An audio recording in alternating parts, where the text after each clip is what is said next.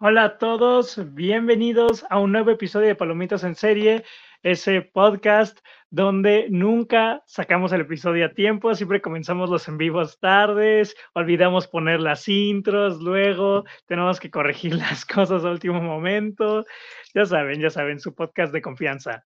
En esta ocasión, pues yo voy a ser el host y pues no voy a estar solo, vamos a hablar de un tema muy especial, si son fans de DC, espero lo sean, pues vamos a hablar de una de las series que estuvo en la boca pues de los fans de DC en los últimos meses y esa es la serie de Mis aventuras por Superman y debido al próximo reinicio del universo de DC Comics que va a iniciar con la película dirigida por James Gunn de Superman, hemos decidido darle un episodio al personaje Superman y a sus adaptaciones en la serie, en las películas y bueno, a lo largo del tiempo. Así que para este episodio voy a estar yo, su anfitrión, y Fernando Mideros, que me acompaña como miembro del podcast de Palomitas en Serie. Buenas, creo, José, creo que has dado una de las mejores introducciones cuando se trata de los en vivos, porque es muy cierto lo de varias complicaciones y que nos dimos como unas semanas de sabático, vamos a decir, de descanso en el podcast, ya que ya casi todos estamos en esto que llamamos trabajo y no tenemos el tiempo suficiente como para organizarnos, logramos por lo menos sacar un episodio de los tantos que queríamos sacar, uno que ya llevamos tiempo planeando. Y ese es el, el, especial dedicado a Superman, donde vamos a hablar de casi todas sus adaptaciones y al final vamos a comentar también un poco de la serie que tanto José y yo estuvimos viendo, mis aventuras con Superman. Pero bueno, José, no sé como tal, eh, ahorita te quiero hacer esta pregunta para de una también, eh, de, si todos los que nos están oyendo nos escuchan, Cazando el Oscar, nuestro amigo Mario nos está escribiendo en el chat, nos está diciendo buenas, buenas tardes, buenos días, buenas noches, de, en cualquier horario que estén viendo este episodio. Es tu momento de saludar. Eh, es que, ¿cuál era tu pregunta? ¿Me ibas a preguntar algo? Ah, sí, verdad, sí, verdad, qué olvidadizo soy. Es que, es que me pierdo en, ver las fotos así y me quedo con que, wow, wow, y me, me desconecté promo, el cual obviamente no va a poner su cámara porque se pintó el pelo, está en su época de cerrar ciclos y adicional, él, y, él adicional va a hacer un cosplay para la mole, la cual justo es el día de mi cumpleaños, pero eh, él se quiere hacer el misterioso, se quiere eh, llamar la atención, por lo cual no vamos a saber nada de él hasta próximamente. Así que él va a estar, la cámara eh, apagada todo el episodio, yo soy el único que va a estar ahí como jetón mostrando su cara todo el episodio, pero obviamente voy a poner unos fondos de Superman para que se vea llamativo y no sea como que muy estático. Pero bueno, ahorita la pregunta que te quería hacer era, ¿Cuál fue tu primer acercamiento con Superman? El que tú recuerdas que fue el momento donde tú recuerdas que como que ubicaste a este clásico personaje, que es el emblema de todo superhéroe, no solo de DC, de todos los superhéroes. El que diga que es Capitán América te está mintiendo. Es Superman, sí. Pero el recuerdo que yo tengo como mi primer acercamiento, y yo digo que con todos los personajes de DC son las series animadas de los noventas. La serie animada de Superman, pero sobre todo antes de la de Superman, yo vi la Liga de la Justicia, la del 2000. Entonces, de esa, ese es mi primer acercamiento con Superman. Interesante. Te cuento que yo sí vi esa serie, pero como eh, no me acuerdo tanto. Me acuerdo de algunos episodios que creo que fue el acercamiento de muchos a lo que fue la Liga de la Justicia, pero tengo, eh, tengo que ver esa de nuevo, tengo que ver la serie Batman de, de, los 90, tengo que ver la serie Superman, tengo que, eh, para ser un fan de DC tengo muchas cosas que ver en el ámbito en el que se trata de animación. Mira, justo nos acaban de comentar, el mejor Superman es el de los juegos de Lego Batman. Mm, así, es un gran... Mm, no sé si tú has jugado esos videojuegos, José. Sí, yo jugué todos. Luego Batman 1 es grandioso, luego Batman 2 es curioso y luego Batman 3 es un crimen. Así que... Ah, así, a ese punto. estaba muy malo, estaba muy malo ese juego, pero muy malo. Entonces, no sé, o sea, ni me acuerdo de ese Superman. Lo siento, cazando el Oscar, no, no recuerdo ese Superman, a pesar de que crecí jugando esos juegos. Así que no, no es el mejor. Interesante. Eh, eh, como siempre, José con sus opiniones impopulares. No puede ser un episodio del podcast sin José tirando una opinión impopular. Y mira, justo Mario te acaba de responder. Ahorita ando jugando Lego Batman 3 y en cuanto a historia es horrible. Oh, ok. Exacto. En, cuanto a historia, ese juego es horrible. Y también, o sea, nada más comentar un poco eso. El, como que metieron un montón de personajes, o sea, como que era muy padre porque tenías un montón de personajes y no hay nada que hacer, o sea, no hay mundo libre, no hay cosas, no hay misiones extra, no hay nada. Literalmente, lo único que puedes hacer en ese juego es volver a jugar la historia, o sea, con diferentes personajes. Está aburridísimo. O sea, la historia está horrible y es lo único que puedes hacer. No, ese juego es pésimo. Tanto en historia y niveles, me comentan. Y es muy malo.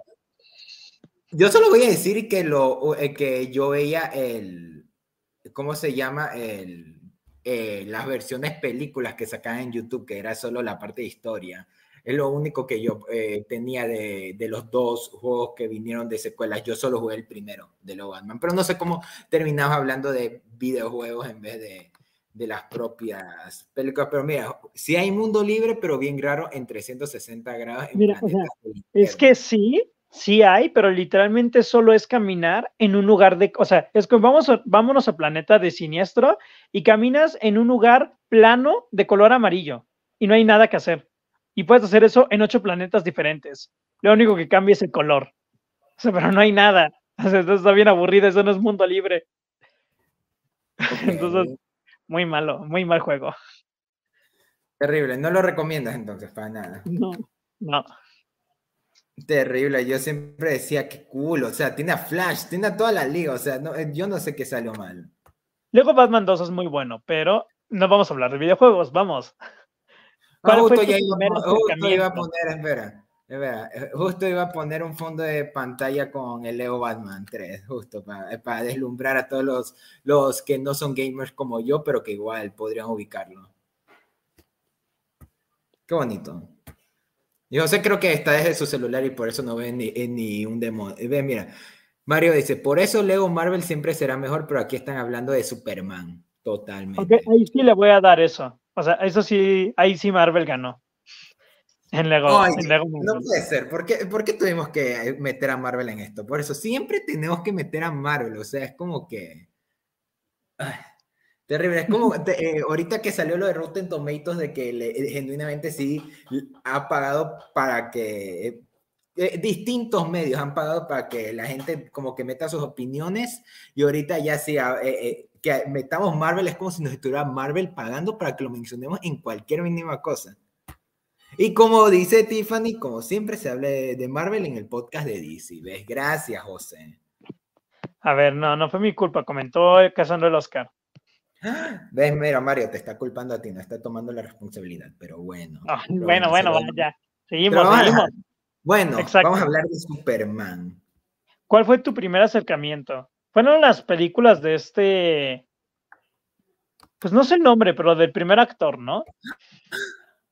Eh, en, primer lugar, él no es el primer actor. El primer actor en hacer a Superman. Ya ha habido varios. Super, eh, ah, hubo un Superman, el Superman que sale en The Flash. ¿Te acuerdas que sale un... O bueno, no te vas a acordar porque viste la película en TikTok, pero hay una escena en el, multiverso de The Flash donde sale un Superman en blanco y negro.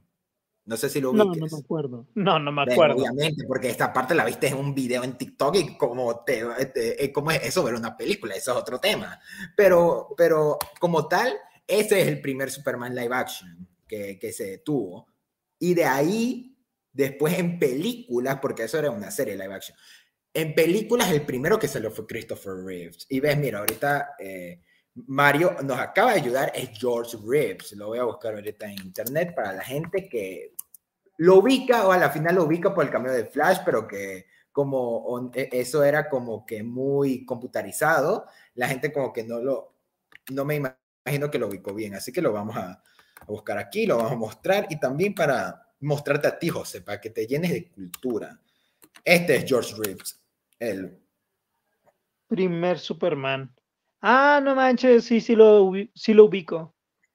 Ese fue el, el, primer Superman como tal, pero respondiendo a tu pregunta, mi primer avistamiento de Superman estoy seguro que fue Superman Regresa, la de Brandon Road, la cual vamos a hablar más tarde en el episodio. ¿Mande? Perdón, no, sigue, sigue. Ah, sí, eh, algo de, eh, ya ibas a meter algo de, Superman Returns, pero creo que no, lo vamos a guardar para un gran. Sí. Sí, estás como que, uy, estás como que conteniéndote, pero bueno. Y de ahí sí me vi eh, la serie de la Liga de la Justicia, y de ahí como que poco a poco me fui eh, viendo a Superman, pero fue algo como nos comentó nuestro amigo Beto en 10 puntos, cuando lo invitamos al episodio 007. Superman es de esos elementos tan clásicos de la cultura popular que uno no se acuerda del todo cuándo fue la primera vez que lo vio. O sea, es como el ejemplo que dio lo de la Coca-Cola. Eh, casi toda la vida sabemos de ella, pero no el punto exacto en que en que la vimos por primera vez. Y aunque sí me acuerdo que mi primer acercamiento a Superman fue Superman Regresa, no sé cómo exactamente creció ese conocimiento que tuve, creo que fue ya de ir viendo más versiones de Superman, recuerdo que ya después de la serie animada vi las películas de Christopher Reeve, después vino la versión de Zack Snyder, de ahí poco a poco que ya era fan de DC me fui metiendo más a las distintas adaptaciones del personaje hasta el día de hoy que ya vamos a tener próximamente la versión de David Correswet de la mano de James Gunn, el cual creo que nos tiene a todos mordiéndonos las uñas por ver qué va a pasar en esa película, tanto para bien, como, eh, tanto para, bien para Superman como también para mal para el universo de DC por cómo está ahorita. Pero, pero vamos a ir un poquito al pasado.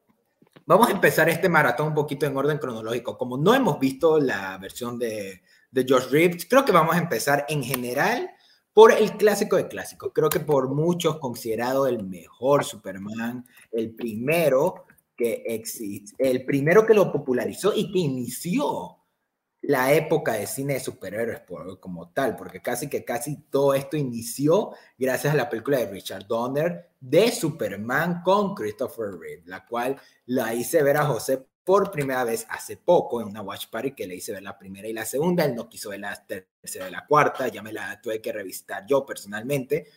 de nuevo, pero aquí eh, quería preguntarle a José, como alguien que nunca las había visto, cuál era su percepción de este Superman en la actualidad, pero por mi parte, como tal, creo que es el Superman de Christopher Reeve representa todo lo que es el personaje y por lo cual muchos sí conocen cómo es Superman, porque muchos te dicen que Superman es como Zack Snyder lo pinta en sus películas, pero todos sabemos que Superman es la versión que nos mostró Christopher Reeves, ese superhéroe bondadoso, que es indestructible, pero que también tiene sus debilidades, pero que también, tanto un poquito lo de la kriptonita, que es material, como también lo que es Lois Lane. Varios de los elementos clásicos de Superman, incluso como Lex Luthor, fueron introducidos en esta primera fase con Christopher Reeves en sus cuatro películas, pero en especial en las dos primeras que fueron las mejor recibidas por la crítica y que son las que más recuerda a la gente a nivel popular, en especial la secuela por el lado del General Zod, y que yo soy de la parte que, que, aunque la primera es un clásico de clásicos, quizás una de las mejores películas de la historia de superhéroes, la segunda es de mis personales favoritas, de mis personales favoritas de DC, del género. Y, en, y sí podría rescatar en general, incluyendo la tercera y la cuarta, que sí las considero de regular a malas. De las cosas salvables, aparte del ex Luthor, eh, que, que aparece en la cuarta, es el Superman de Christopher Reeves, es, su Superman y la representación que se le dio durante todo este trayecto y que casi que casi todos ubican a, Christopher, a Superman con la imagen de Christopher Reeves. Y es muy lamentable el, el que también la tragedia que le pasó a Christopher Reeves dio paso a esto llamada de la maldición de Superman, el cual creo que sí vamos a tocar después en algún punto, no sé si la conoces. Mira, no sabía ni siquiera, o sea, Christopher, Christopher Reeve está, muerto. Sí, lamentablemente falleció alrededor de los 2010 ya. Y porque, si no me confundo, en los 90 o en los 2000 tuvo un accidente en caballo que lo dejó parapléjico. Y, y con una enfermedad que solo podía hablar como Stephen Hawking. No sé si lo ubicas así. Chale. Y y sí vivió unos años más y todo, tuvo hasta una fundación y todo, pero lamentablemente después se nos fue y, y, por, e, y y por eso, y también por la misma tragedia que le pasó a George Reeves, el primer Superman, existe la maldición de Superman. No sé si la habías oído. ¿Pero qué le pasó al primero? El primero, no voy a decir la palabra en YouTube, pero tú sabes a lo que me refiero. ¿Qué? En serio, tú quieres que te lo ilustre. ¿Ves? Mira, hasta Tiffany, hasta Tiffany lo ubica, no me digas que no lo sabía, José Lee. Yo recuerdo ver la noticia de su accidente en la televisión. No, bueno, no, Ok, el que se enterara en, su momento, Tiffany, eh, eh, eso a mí no me pasó. Yo no me hubiera imaginado. O sea, mi tío eh, sí dice que él estuvo en el momento en que dieron la noticia, o sea, que el mundo sí se quedó como que wow. Incluso en el, en el corte director, en el Donner Scott de la segunda película, la película empieza con esta versión de Superman existe gracias a Christopher Reeve y esta película está dedicada para él, el hombre que nos hizo, eh, que, el hombre que nos convenció de que, de que una persona podía volar. Y wow, wow, o sea, en sí, pero como, pero volviendo al tema, la maldición de Superman es. En, primer lugar, los riffs, eh, así lo voy a dejar. Ok. Pero ya te imaginas lo que quiero decir y que no puedo decir por miedo a cómo YouTube lo va a reaccionar. pero, pero ya lo puedes asimilar. ok, luego me lo dices por mensaje, está bien, está bien. lo voy a escribir ahorita, porque eh, hacer con esto de, de, de mímicas no te funciona. Es como eh, hacerlo con un infante, déjame. Y, ni siquiera, y lo peor es que yo hablo mientras escribo. Listo, ya. Es, eh, así. Entonces, oh, esto, dio, esto dio paso a que la gente creía que existe una maldición. Incluso eh, creo que esto también afectó a la actriz de Lois Lane, que también falleció tiempo después. También el villano de la tercera película también falleció.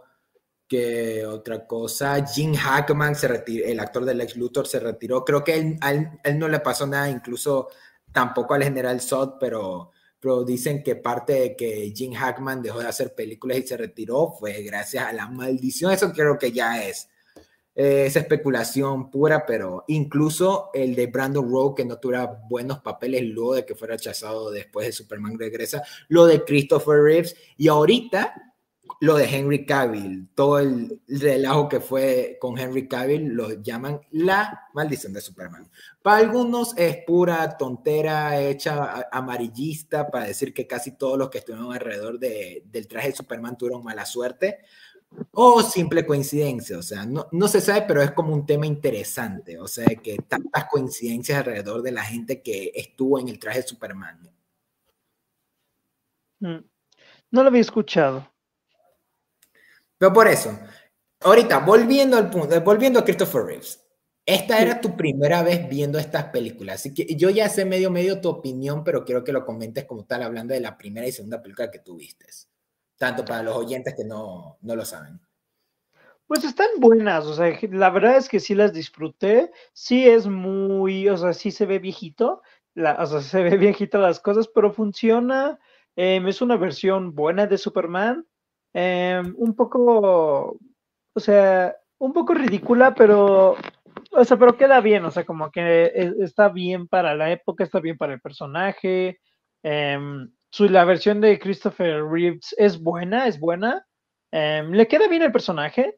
Yo te voy a ser honesto, o sea, jamás ubiqué a Superman por Christopher Reeves. No topaba a Christopher Reeves, o sea, en lo más mínimo, no lo ubicaba, no sabía ni el nombre del actor, o sea, apenas me estaba aprendiendo el nombre del actor, así que yo nunca lo vi como Superman. Y ya viendo estas películas, o sea, le queda bien el personaje, le queda bien el papel, hace una buena actuación. Eh, me gusta, me gusta, o sea, la primera me gusta más que la segunda. La primera se me hizo una película muy interesante en cuanto al origen de Superman. Me gusta también mucho como que toda la presentación del personaje y de toda, o sea, de todo, pues los elementos clásicos que caracterizan a Superman, pero como que el, el romance con Lois Lane y toda la parte por medio se me hizo aburrida y poco interesante y lo mejor de la película fue el ex Luthor. O sea, cuando aparece ya el ex Luthor haciendo su plan, de ahí en adelante la película se pone increíble y es lo mejor de la primera y de la segunda. Esa versión del ex Luthor es la mejor versión del ex Luthor que se haya hecho. La verdad, o sea, así de buena está, me encantó la actuación, me encantó la personalidad, me encantó la comedia, me encantó como que sus planes, por más ridículos que puedan llegar a ser, me gustó bastante. Y la segunda está buena, pero es aún más ridícula y siendo que tenían muy buenas ideas, pero no fue la mejor ejecución. Todo este romance con Lois Lane me parece bueno, pero que Superman quiera renunciar a sus poderes por ella, cuando ella jamás, o sea, jamás, jamás fue un problema, o la película jamás se plantea que haya sido un problema que conservara sus poderes para mantener esa relación. De hecho, a Lois Lane le gustaba Clark Kent solo porque tenía los poderes, casi que casi, o sea, un 80% de su gusto hacia Clark Kent eran los poderes y que se los haya quitado fue como, ok, se los quité por mí y ahora me gusta más por eso, pero también es de que, ¿por qué? No hay una razón y solo es para que la película dure más, para dar un problema a lo del general So de la invasión y luego lo recupera pues porque el guion también lo necesita así. Y como que tener a Lex Luthor y a los villanos y la parte de Lois Lane y Superman, no sé, no es el mejor balance y está muy entretenida, pero se me hace más se me hace que tiene más tropiezos la secuela. Pero las dos películas, la verdad, las disfruté. O sea, la, la, primera es un poco más lenta, la segunda tiene más ritmo, pero prefiero la primera, aunque ambas están muy, ambas son buenas y muy entretenidas a sus propias maneras. Entonces, me gustó, me gustó lo que vi, me gustó Christopher Reeves. Creo que en cuanto a imagen y personalidad de Superman en live action, creo que es la que más me transmite el estilo que me gusta de Superman, al menos el que yo conozco, no el de Zack Snyder, no este serio y así, sino este esperanzador, como ya mencionaste. O sea, esa imagen que yo tengo de Superman, sí le dio en el blanco Christopher, Christopher Reeves sí, justo, la verdad sí entiendo totalmente eh, la parte en la que tú dices que no lo ubicabas a Christopher Reeve porque tú no creciste con estas películas a comparación de alguien como yo. Y, y ahí sí, obviamente creo que ahí sí tenemos una percepción cada uno de, de lo que vemos como Superman acerca de nuestro primer vistazo a este personaje, por lo cual sí se me hace interesante. Ahora ya tú teniendo varios referentes, de Superman que tú estás, ahora vinieras tú con el clásico de clásicos, si era algo que quería ver. Y, y sí, en algo, aunque yo amo estas dos películas, yo sí creo que contigo confirmé algo que yo ya desde hace tiempo sabía, que estas películas pueden ser quizás de las mejores del género, pero sí se notan lo tanto que han envejecido, tanto en, en producción, en historia. Y por eso mismo es que tú dices que la primera, aunque es muy buena, si se te hizo lenta, de que la segunda, aunque sí está más entretenida, sientes que como que tanto por la época, tanto por la misma historia de cómo se manejaron, sí se siente que no envejeció tan bien. Entonces, siento que me interesaría ver a alguien menor que nosotros viendo estas películas y qué percepción podría tener de estas, porque incluso una crítica que yo le he leído a algunos que tienen la primera película es que no tienen ninguna secuencia de acción como tal. Yo mismo te dije, cuando la estamos viendo, de que la primera no tiene ninguna escena de Superman peleando con los malos, sino es solo Superman salvando gente y teniendo como su enfrentamiento verbal con Lex Luthor y es en la segunda en la que se echa golpes todo un segmento con, con el general Sod, Urna y Non. Y en este caso, por eso siento que ese tipo de cosas como que sí son muy interesantes analizar hasta el día de hoy qué tanto han envejecido, ya teniendo algo como la versión de Snyder, que han destruido toda la ciudad y se ve, se siente cada golpe que estos manes dan. Entonces, como que sí hay mucho en ese punto de comparación, pero al mismo tiempo sí siento que estas películas tienen un valor que ahorita mismo tú me dijiste, las películas siguen estando buenas, aún con eso que han envejecido, pero no sé, tú en ese aspecto que me quieras ofrecer. Pues en la parte de la acción de la primera no me molestó, de hecho, o sea, como que me gustó muchísimo todo el acto final de la película y toda la parte de Superman como que adaptándose a, a ser superhéroe y todo, o sea, no me molesta que no haya tenido escenas de acción, de hecho, o sea, creo que lo que para mí le afecta el ritmo es de verdad la trama de Clark Kent y Lois Lane. O sea, de verdad, nada más voy a aclarar, o sea, voy comentando eso desde aquí. Lois Lane en esas películas es una estúpida. O sea, me cae tan mal Lois Lane en esas películas. La primera, la segunda y en Returns. En todas esas, esas versiones, Lois Lane no me puede caer peor. O sea, como que es súper molesto personaje. Pero, o sea, como que no, en, esa parte está bien. Y, o sea, es que sí es muy diferente el cine de superhéroes ya contemporáneo al que estamos acostumbrados. Y sobre todo teniendo como referente Men of Steel, que fue el Superman de nuestra generación. Y luego, que lo más probable es que e, ese sea el que la mayoría de nosotros conoce. Y luego ver a Christopher, o sea, las de Christopher Reeve. Pues sí, o sea, el ritmo no será muy parecido y puede llegar a ser más lento y todo, pero, o sea, sí, yo creo que sí aún funciona. O sea, la segunda tiene más peleas y hasta eso no se ve mal, o sea, obviamente para la época. O sea, no es de que me pongas una película así hoy en día y te digo que real se ve eso, no. Pero la segunda no se ve mal. O sea, a, mí, se me sigue haciendo cool cosas tan simples como el, general eh, soplando y que toda eh, la ciudad está como que, que eh, recibiendo el ventanazo ese, si, te acuerdas. Sí. Sí, o sea, sí se ven como que muy de la época, pero no creo que hayan envejecido mal. Mira, yo de ahora te voy a dar mis perspectivas de la tercera y la cuarta película, la cual tú no has visto. En la tercera incluyen a Lana Lang. No sé si tú ubicas a ese personaje. Mm, no me suena. ¿Puedes repetir su nombre? ¿Lana qué? Diga Lana. No, no la ubico. Lana. Digamos que Lois Lane es la Mary Jane y Lana es la Gwen Stacy. Ay, no. Ok.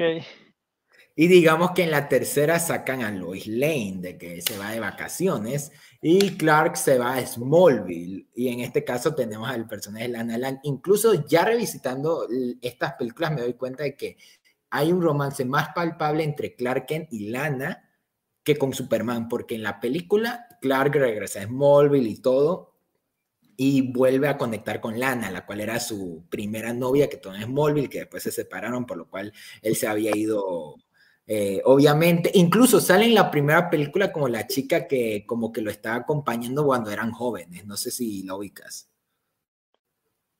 No. Ah, ya, ya, ya. No, sí, sí, sí, ya me acordé de ella. Sí, esa misma. Entonces, aquí ya vemos un poco de lo que. Ah, por un momento creo que se me. ¿Se me sigue oyendo? Sí, yo sí te oigo. Ah, por un momento creí que se fue el internet. Olvidemos por un momento, es que justo ahorita quería coger el comentario de Tiff que dice, ah, no, qué fea comparación. Bueno, es que ahora tengo que usar Marvel para darle una comparación a José, para que, para que ubique. Pero, pero ya le cogí el ritmo, ya le cogí el tiño. Eh, eh, en eso funcionó. Pero sí, le voy a dar a Tiffany, qué fea comparación fue, pero era necesaria. Y en esta, Clark está eh, conectando con Lana a un nivel romántico de que ella genuinamente sí le gustaba a Clark y que cuando aparece Superman, aunque sí siente como que, wow, es Superman y todo, genuinamente ella está enamorada de Clark. A ella le gusta Clark.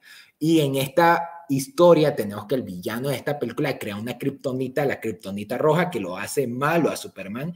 Y en este caso es donde eh, Superman en este caso se termina convirtiendo en Bizarro. Es una versión muy rara de Bizarro porque no es el Bizarro tipo el que ubiquemos en, los cómics con todo ese aspecto demacrado y todo, pero aquí como en la contraparte de Superman que se termina separando de, de Clark Kent y termina haciendo como que su, su relajo, y en ese caso sí creo que la tercera tiene muchos puntos a su favor que algunos sí la demeritan porque sí se nota un bajonazo de calidad, pero al mismo tiempo siento que sí tiene sus cosas. Ya no está Alex Luthor, ponen a un villano genérico aparte de, del científico que tiene la película, pero justo mira, este es el bizarro, digamos, de, de la película. Es solo Superman como que medio envejecido y con ganas.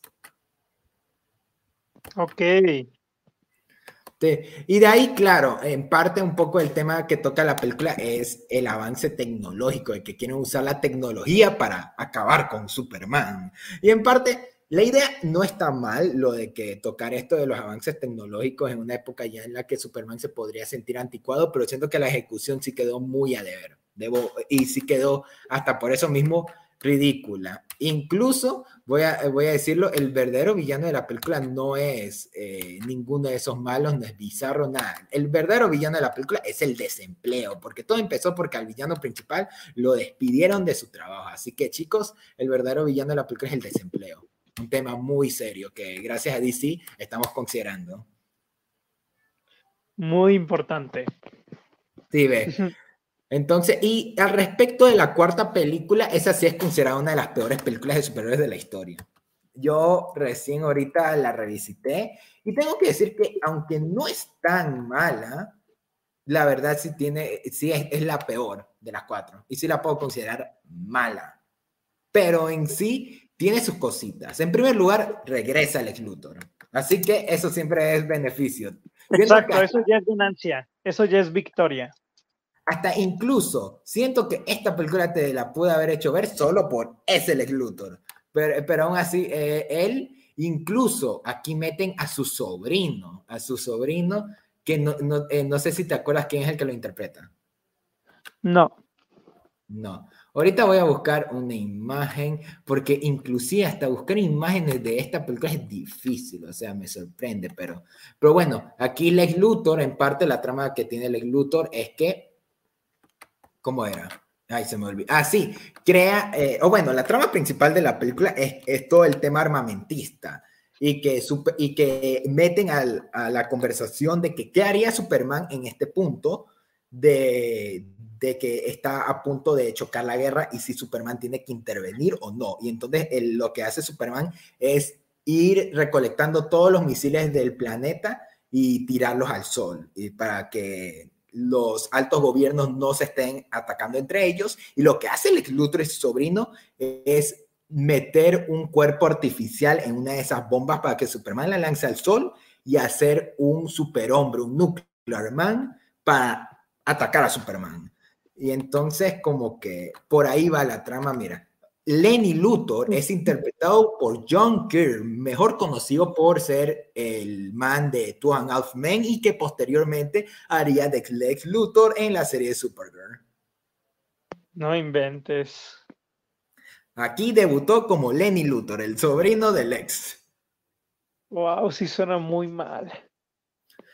No, pero mira, ah, eh, eh, eh, si, te sirve algo, Lex Luthor está igual de increíble como siempre. Él salva esa película, pero sí, el villano, que el Nuclear Man como tal, sí está bien raro. O sea, es como que un, es un villano. Este, tú sí has oído esta crítica de, de los villanos genéricos de películas de superhéroes, que es el mismo personaje con los mismos poderes y es simplemente eso. Eso es Nuclear Man. Ok. O sea, es como el de Blue Beetle. De acuerdo. Casi que casi, solo que mínimo el de Blue Beetle tiene trasfondo. No, este no, no, no, no, tratas de justificarlo. Sí, tiene trasfondo, literal. Eh, tiene una crítica social de por medio. Nuclear Man, medio, medio la tiene eh, con lo de esto del, del, tema armamentista y todo, pero fuera de eso, es un. Es solo un personaje para que pelee contra Superman, porque Lex Luthor no puede. Así va la cosa. Ok.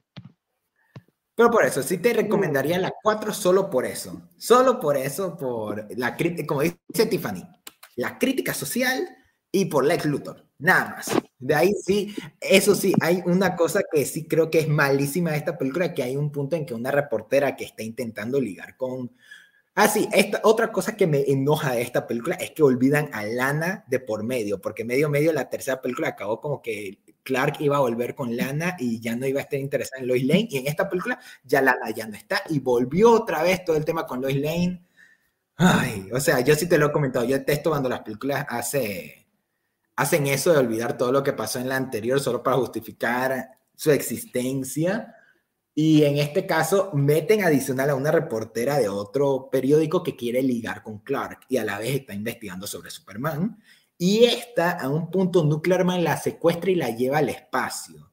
Y sin necesidad de oxígeno y nada, está como que nada en el espacio. Wow. Ok. A ese punto, ya te puedes imaginar un poco de lo que va la cosa. Mira, Tiffany, jaja, Fernando dijo su icónica frase, es que ya tardaba, ya tardaba en usar la crítica social. Creo que ni en el anterior episodio lo usé, no me acuerdo, pero aquí vino. Pero bueno, creo que en sí es en general, eso fue las cuatro películas de Christopher Reeves. No sé si quieras agregar algo antes de pasar al siguiente Superman. No, yo digo que pasemos al siguiente, que serían las series animadas de Superman, o sea, los noventas, que al menos fue lo que yo conocí, donde yo conocí el personaje que Fernando no ha visto bien, o sea, casi no topa. Que pues, o sea, nada más para dar una opinión como que muy rápida, pues para no extendernos en algo, pues que la verdad no, no hay mucho que estar comentando y sobre todo es algo que no, pero igual sí me interesaría saber tu punto de vista. Como yo me explayé con lo de Christopher Reeve, tú te puedes explayar con lo de Superman. Es que te diré, o sea, Superman, la verdad, de, cuando era niño no me gustaba, porque Superman es este como héroe perfecto que todo lo puede y es invencible y puede contra todos. Como que no sé, me faltaba pues como que más peligro, porque tenía muchos villanos, o sea, ahí están todo tipo de villanos en esa serie, o sea, desde clásicos hasta los o sea, hasta nuevos o poco conocidos. Y pues en general nunca había tanto peligro fuera de la kriptonita, entonces estaba bien. Y es la serie que presentó, o sea, que me presentó Superman y que me presentó a varios miembros de la liga y que tiene momentos increíbles, pero, o sea, no me encantaba como que tanto el personaje, o sea, no me terminó de, gustar en ese momento. La serie es buena, la intro es icónica, o sea, y la animación es genial. Y bueno, hay un especial que es de Batman y Superman que le dije a Fernando que lo viera, que dura 60 minutos y no lo vio, que ese es el mejor como crossover de Batman y Superman. Para mí eso es la mejor dupla que hayan hecho con los personajes. Es divertida, está súper bien lograda, está muy, o sea, está muy interesante como que todo, como que nada es para dar como una sinopsis de esa historia que está, de esos, de esa, de esa especial, porque son tres capítulos juntos de la serie animada de Superman, es de que este el guasón robaba literalmente una estatua de Kryptonita y como que hacía un trato con Lex Luthor de que él le mataba a Superman y Lex Luthor le ayudaba a acabar con Batman. Pero entonces como que Batman se va de Ciudad Gótica a Metrópolis y ahí empieza a salir como que todo este problema de que Batman se está metiendo cuando pues el guasón no quiere y al mismo tiempo como que Superman, cuando llega Batman a la ciudad es como esta es mi ciudad, entonces como que tú vete y hay medio discordia entre ellos, pero no hay tanto, o sea, no es de que se peleen ni nada, o sea, sí trabajan juntos. Y pues eso es como que la trama, principalmente el villano, o sea, Lex Luthor está ahí, pero el villano de esta historia sí es el guasón, con Harley Quinn. Y es que es icónico. Todo en ese especial es genial. O sea, de verdad está súper, súper bueno. Me gustaba un poco más en la serie animada de la Liga de la Justicia, pero hasta eso yo me volví, pues no voy a decir que así fan, mega fan, pero me gustó el personaje de Superman hasta que leí los cómics. O sea, porque yo sí he sido de, yo sí soy de comprar cómics, leer cómics en línea, en físico. O sea, literalmente yo antes de niño vendía comida para, o sea, dulces y todo, o sea, para ganar dinero para comprar cómics. O sea, entonces como que yo compraba muchos y recuerdo que me compré uno de Superman y en los cómics fue cuando empecé a ver este lado más humano de Superman y este lado como que más vulnerable, donde, ok, tal vez no tenga eh, ¿cómo decirlo? O sea, tal vez no tenga tanto, o sea, debilidades físicas, pero sí emocionales y sí tiene puntos de quiebre y eso es lo que empezó a ser más interesante al personaje. Y en cosas ya, pues ya pasando a la siguiente versión, que es como la versión de Zack Snyder, es cuando empezamos a ver, pues, diferentes capas de Superman. Entonces, de la de Zack Snyder ¿Tú qué tienes que decir? Antes, eh, nos falta una versión antes de ir a la de Zack Snyder, ¿no? ¡Ay, no!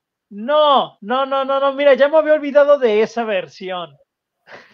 No, eh, eh, y tenemos que tocarla. Y eso que hay varias versiones en el medio, como vamos a hacer un paréntesis para también darle una mención al de Smallville, el cual yo, Tom Wellington vino aquí hace un, hace un poco más de un mes y, la verdad, para no sentirme como un poser, vi varios de los primeros episodios de Smallville. La dejé parada porque tengo un pocotón de series viendo.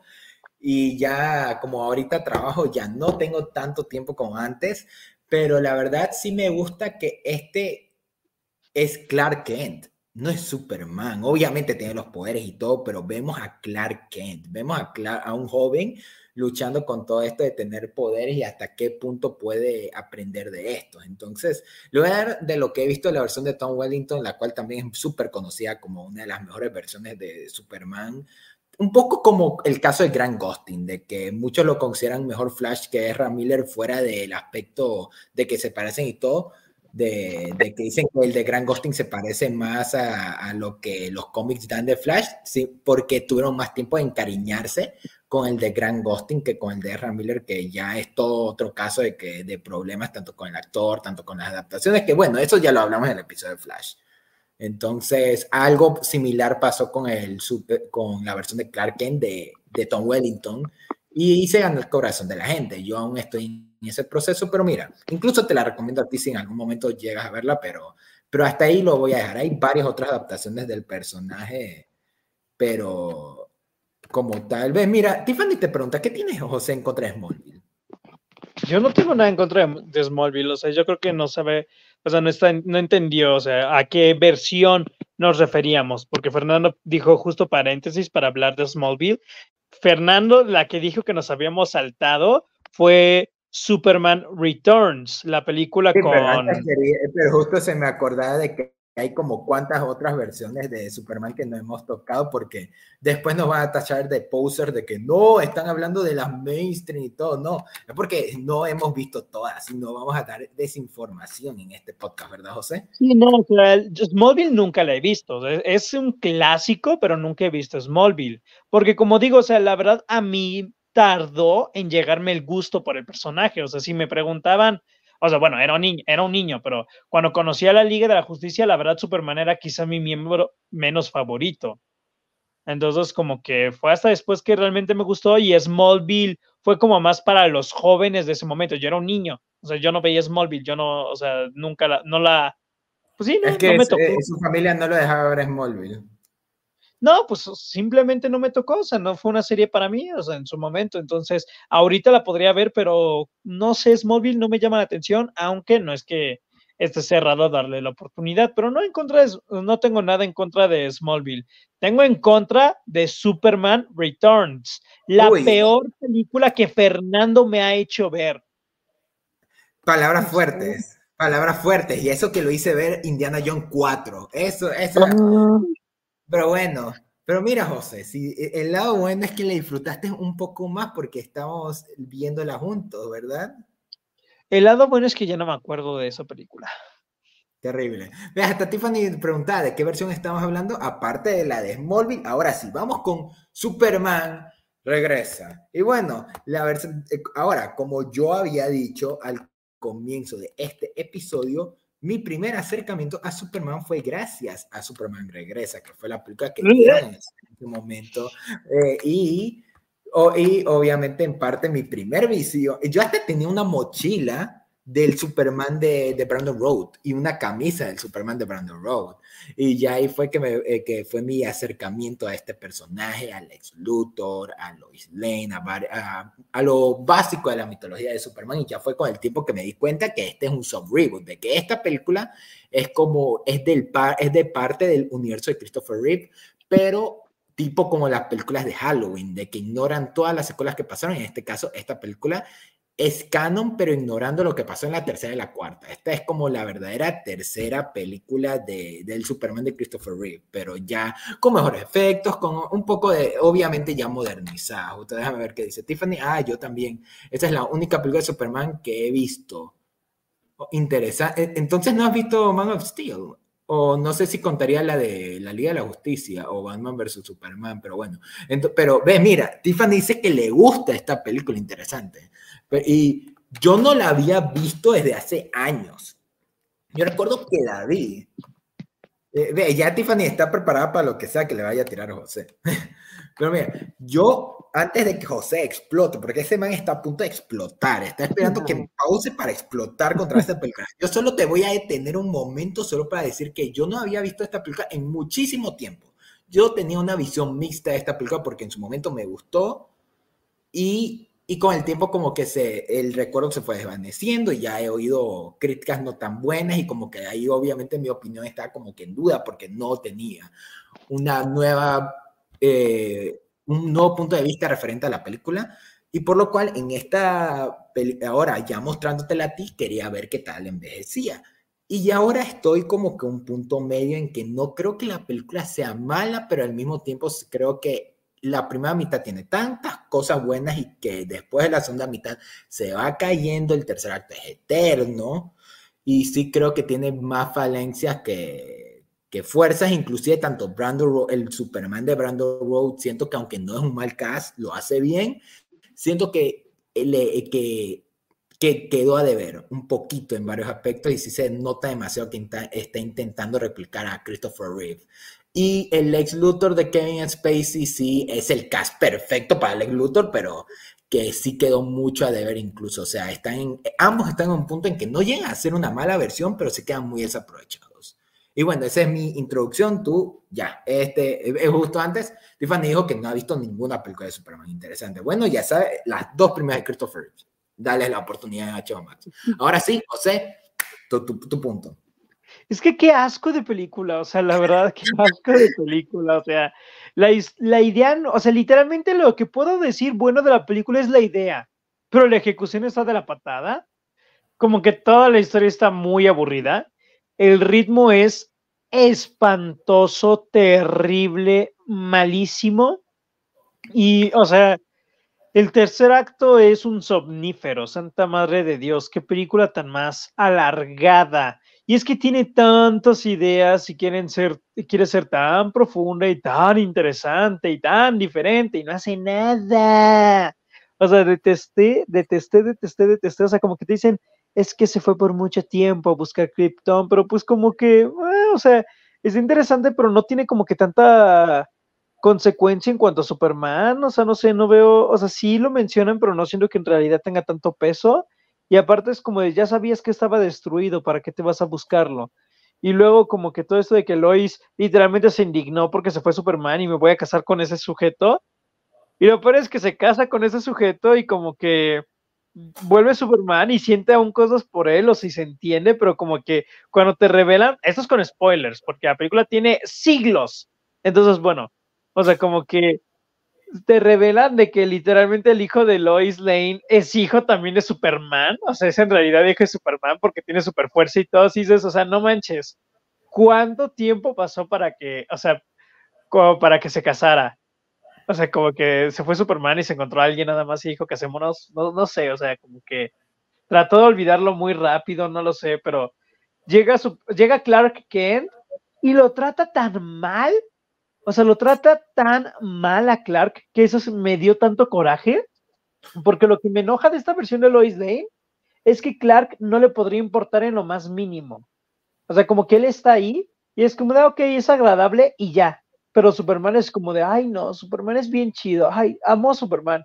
Y es como de, ay, o sea, súper molesta a la chica. Entiendo, no sabe que son la misma persona, pero pobre Clark Kent, o sea, como que lo trata horrible. Cuando en, en esa película le dice este Clark de, oye, no quiero que esto afecte nuestra relación, y se voltea enojada y le dice, ¿cuál relación?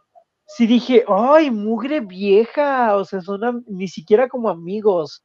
Detestable Lois Lane. Superman, no sé, lo siento muy plano. Como tú dices, trata de ser como Christopher Reeves, pero no le da nada más que eso. O sea, como que, pero yo siento que también es por la dirección y el guion, o sea, porque de verdad Superman no ofrece nada en esta película. No siento que tenga un camino el cual recorrer o algo que demostrar. Solo está volviendo a ser Superman, solo regresa y ok, el simple hecho de que aparezca volando y salve a alguien ya es como, ah, Superman volvió y listo. O sea, como que lo tratan de armar como algo muy grande, pero en realidad no es como de que tenga que volver a mostrar que puede ser este héroe que los dejó o quitar esta mala imagen que la gente se quedó de él, no, o sea, solo vuelve y ya, o sea, no hay como un peligro o una o algo real por a lo cual el personaje se tenga que enfrentar fuera del ex Luthor, que el ex Luthor también se siente muy de lado, se siente muy secundario y luego lo meten y lo meten de golpe y le dan una hora y media, una hora veinte de película al tercer acto quizá más largo que jamás haya visto en una película de superhéroes que es súper aburrido y no es nada interesante. El ex Luthor, pues también igual, o sea, no es que trata de hacer una versión como la de el Superman de Christopher Reeves, pero, o sea, como que no logra alcanzar o tener ese, ese interés o ese carisma o esa, pues como que esa identidad que realmente hace que se pueda caracterizar tanto esa versión del ex Luthor, o sea, de verdad siento que esto es como un cascarón, o sea, no tiene nada, lo abres y está hueco por dentro. Son dos horas y cuarenta de película donde realmente no sucede mucho, tiene ideas interesantes, pero la exploración, ya sea de el regreso de Clark Kent o el regreso de Superman o la relación que tiene con Lois Lane o Lois Lane y su nueva familia o el ex Luthor y todo su plan, o sea, nada de eso termina de explotar y tampoco terminan de embonar bien ninguna de estas tramas juntas. Entonces es aburrida, este dios está muy a la segura. O sea, es de esas cosas que ves y no te provocan nada. O sea, se siente como que tan desabrido que es como muy, ah, o sea, se me hizo una película súper desperdiciada, o sea, pero en todo, o sea, de verdad. Y aparte, nos quejamos ahorita y nos burlamos de Zack Snyder y su cámara lenta, pero santa madre de Dios, este sujeto nunca usó cámara lenta y aún así hace que las escenas sean eternas. O sea, su dirección es tan lenta y tediosa. Ay, no. Que fue Brian Singer, el cual era el director de las dos primeras películas de X-Men y que no hizo la tercera para hacer su película soñada de Superman. Uy, pues de seguro, o sea, soñó algo muy chido y solo, es como cuando tienes un sueño padre y te despiertas y dices, ay, ¿qué, había soñado? Y tratas de acordarte, o sea, e, eso, eso fue lo que salió de esto. Como que tuvo un sueño chido y de seguro solo se quedó la idea de que, ay, Superman regresaba. Y trató de acordarse y de ahí ya salió esto. Lo mugre Lois Lane, de verdad detesté a esta Lois Lane. O sea, ese momento, creo que sí recuerdas ese coraje que me dio escuchar eso de ah, sí, Yo sí me acuerdo que, que salió eso de la frase, el grito que diste, y yo como que bueno, ya no hay salvación para esa Lois Lane. No, o sea, es una, jamás tiene una redención en esta película. Y que, o sea, de verdad, de verdad sigo como que en shock de que, o sea, tenga, o sea, su hijo sea de Superman. O sea, como de que sí digo, ¿what? O sea, y aparte el niño tiene como cuatro años y mató a una persona. Es como de, ah, bueno, pero, o sea, como que sigamos. ¿Yo de qué? ¿What? Muy raro, muy raro. Es su primera víctima. Pues sí. Y bueno, nunca vamos a... Y este quedó como el final de la franquicia del de, universo de Christopher Reeve. Eh, había planes de hacer una secuela, pero por distintos motivos nunca se concretó y en parte se crea el mal recibimiento que se, que se tuvo, le cayó. Lo mismo que ahorita le está cayendo a David Corenswet, le, le cayó a Brandon Road de que de encima, solo que en ese caso no había redes sociales, pero igual la gente estaba como siempre quejándose desde los años 1600. Así que digamos que así se tuvo por un tiempo de bajo perfil a Superman. Hasta que vino Zack Snyder y bueno, nos dio Man of Steel, lo cual creo que ya dejamos de lado a este Superman y ya pasamos a Henry Cavill, al Superman de Henry Cavill, el Superman actual, entre comillas, porque ya acabó su etapa, pero al mismo tiempo es como que el Superman ahorita. Pero, Uy, es que me la acabo de ver hoy, sí tengo mucho que decir de esta película. Primero que nada, solo quiero decir... aguántate, aguántate, aguántate. En primer lugar, me salió que la habías visto y lo primero que dijiste es, me obligaron a verla. Yo no te obligué a verla, yo te di una sugerencia de que la veas. Yo no estuve ahí amenazándote que la veas. Yo no sé de dónde sacaste esa información. Si me estuviste diciendo que tienes que verla, ya la vas a ver, ya la viste, ya, ya viste la película. no, le puedo, preguntar nada a mi amigo José porque cree que lo esté, que, ay, Dios mío, santo José, si que eres bien intenso, ni yo soy tan intenso. Pero bueno, pero bueno, hablemos de que esta creo que es la versión más presente que la gente tiene ahorita de Superman porque sabemos todo lo que generó el universo de Snyder y todo, pero que inició gracias a Man Steel. El, eh, sabemos que el, eh, que el DCU fue un relajo, pero sabemos que, que por lo menos querían iniciar tranquilo, porque hasta uno de los guionistas de esta película eh, dio una entrevista hace una semana de que ellos no tenían, ellos aunque sí tenían ideas de hacer como un universo, fue la presión de Warner después de esta película de que ya tienen que darnos su Avengers, ya nos tienen que dar el Avengers ya, tenemos que ahorita alcanzar a Marvel y que eso llevó a que Zack Snyder se dejara llevar con Batman vs. Superman y sabemos cómo salió, pero y ya sabemos cómo Warner después se arrepintió y hizo un relajo de que ya no, y así, ya no, y al punto de que ahorita ya es borrón y cuenta nueva, James Gunn haz lo que te dé la regalada gana, ya no nos vamos a meter, pero pero sabemos que él sí se la va a tomar con un poquito más de calmita.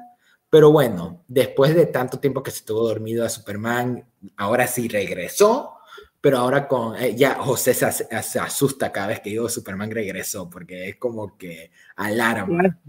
De, del terror que fue esa película. Pero regresó, pero ahora con el hombre acero. Ya siento que hubo, yo sí recuerdo, esta sí la vi en el, eh, esta, también, esta sí la vi en el cine y recuerdo el, el furor que había en el, no furro, no de furro, del furor que había en su momento con esta película del misterio un poco de, de, un nuevo Superman y todo esto, y de que esto vino después del Caballero de la Noche, por lo cual eh, se nota la influencia de, de, de, esas películas en esta película, en ya darle como un tono más serio a Superman, darle como una modernización, por lo cual sí recuerdo que en su momento la gente se está como que preguntándose qué va a pasar, qué, eh, qué, qué van a hacer, y que en su momento y hasta el día de hoy hay una reacción mixta ante este Superman, tanto por esta película, tanto por Batman vs. Superman, tanto por la Liga de la Justicia, tanto por todo el DCU. Pero bueno, hablemos tanto de Henry Cavill como de of Steel.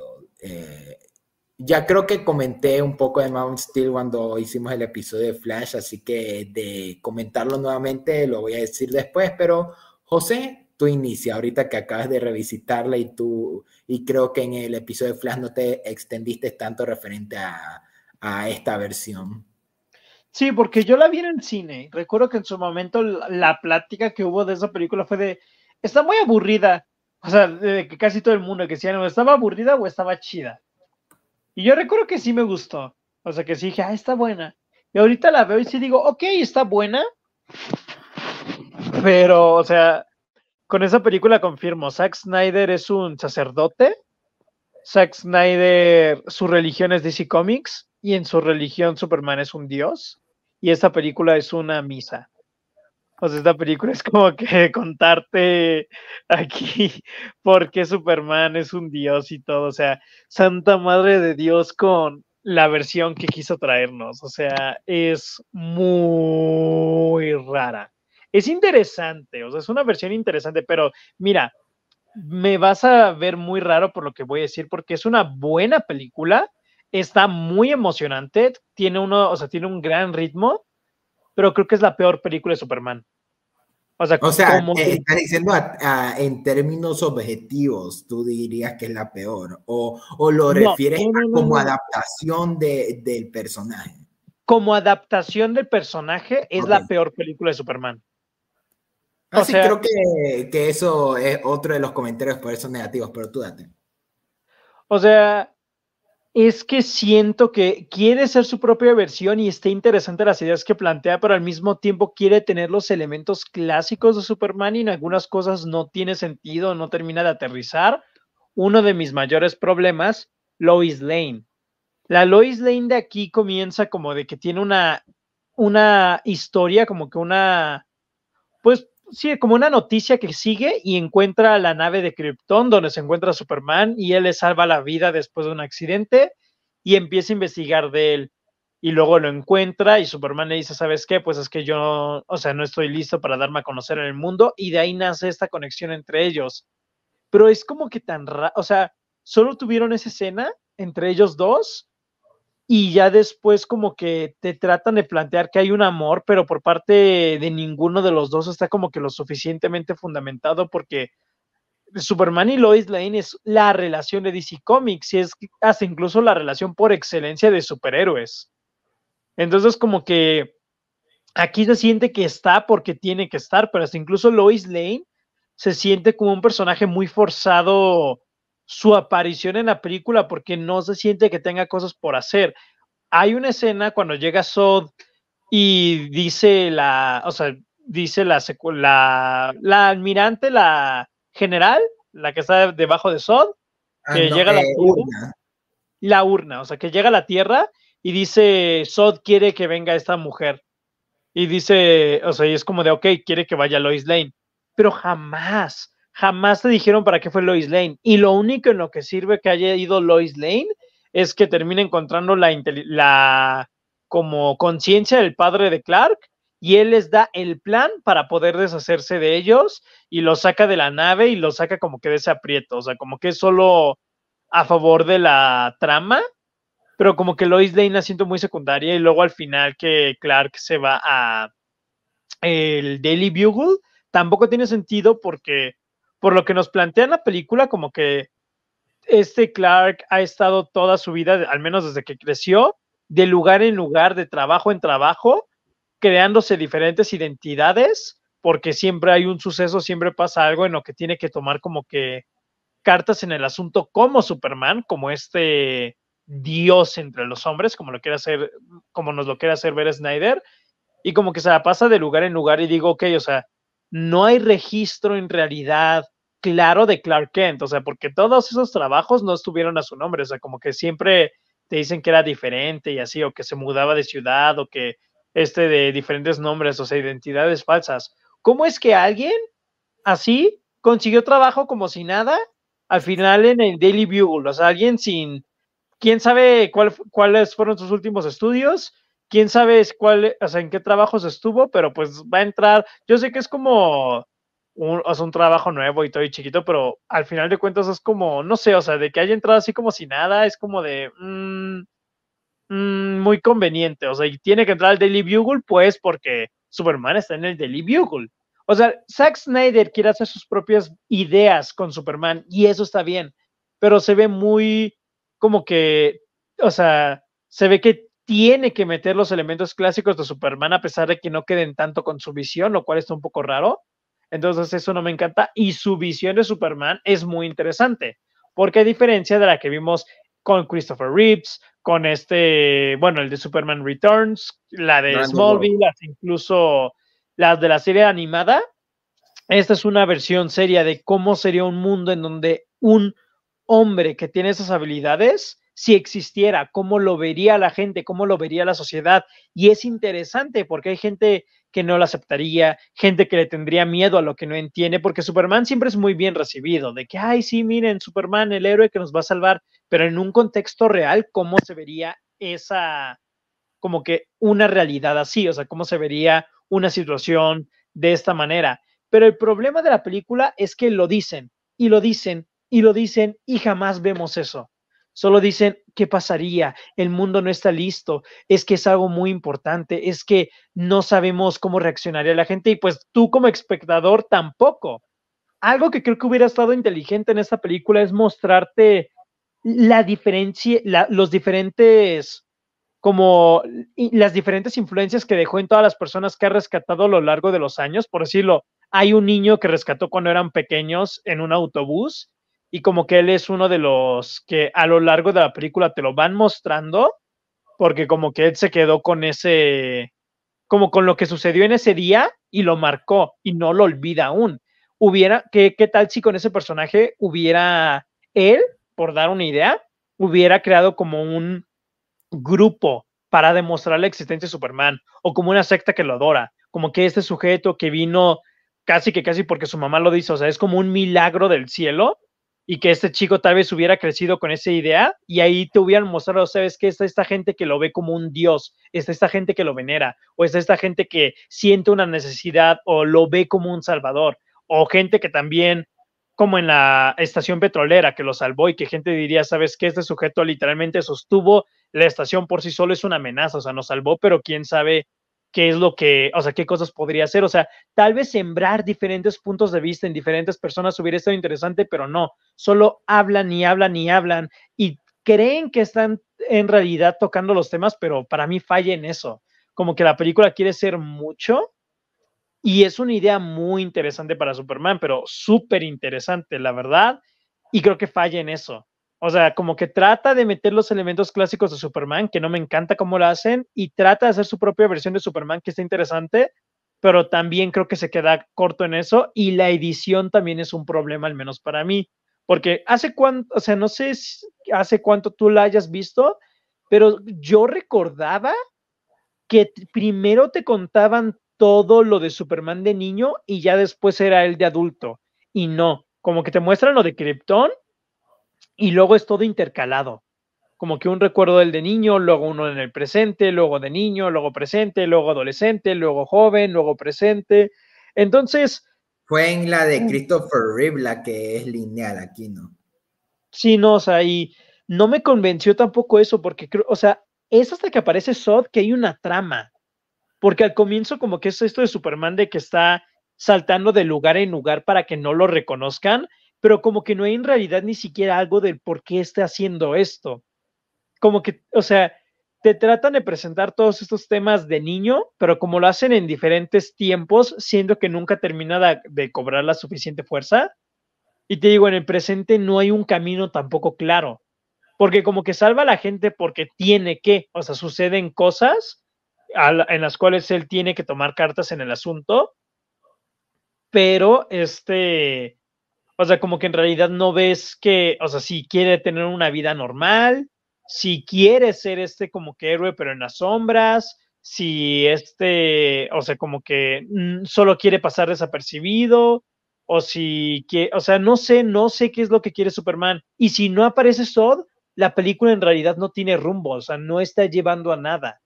Entonces, como que también ahí es para mí donde falla, porque el estar con los flashbacks y el estar con el presente y también, o sea, los flashbacks son raros porque luego está el de niño, luego está el en el presente, o sea, luego él está el de joven, luego volvemos a el de niño y como que está raro cómo quiere combinar las cosas, o sea, como que todos los flashbacks aportan a los momentos que estamos viendo en el presente a su propia manera, pero hubiera sido mejor todo fluido. Y nuevamente tiene el mismo error de Superman Returns, pero aquí sí funciona. O sea, el, tercer acto es muy largo. El tercer acto dura una hora y diez, no, una hora y veinte, casi que casi. O sea, la película dura dos horas veinte y desde la hora y cuarto ya está este Sod con, eh, o sea, ya está Superman en la nave de Sod y ya le reveló su plan y ya quieren enviarlos a la zona fantasma de regreso. Entonces, como que se lanzan muy rápido. Aquí sí funciona porque es muy emocionante. Pero también, no sé, o sea, hay temas muy interesantes. O sea, algo de lo más interesante de Superman es justo la idea de Krypton. O sea, como de que este planeta avanzado que pues fue destruido y todo, porque siempre hay diferentes interpretaciones de por qué se destruyó Krypton.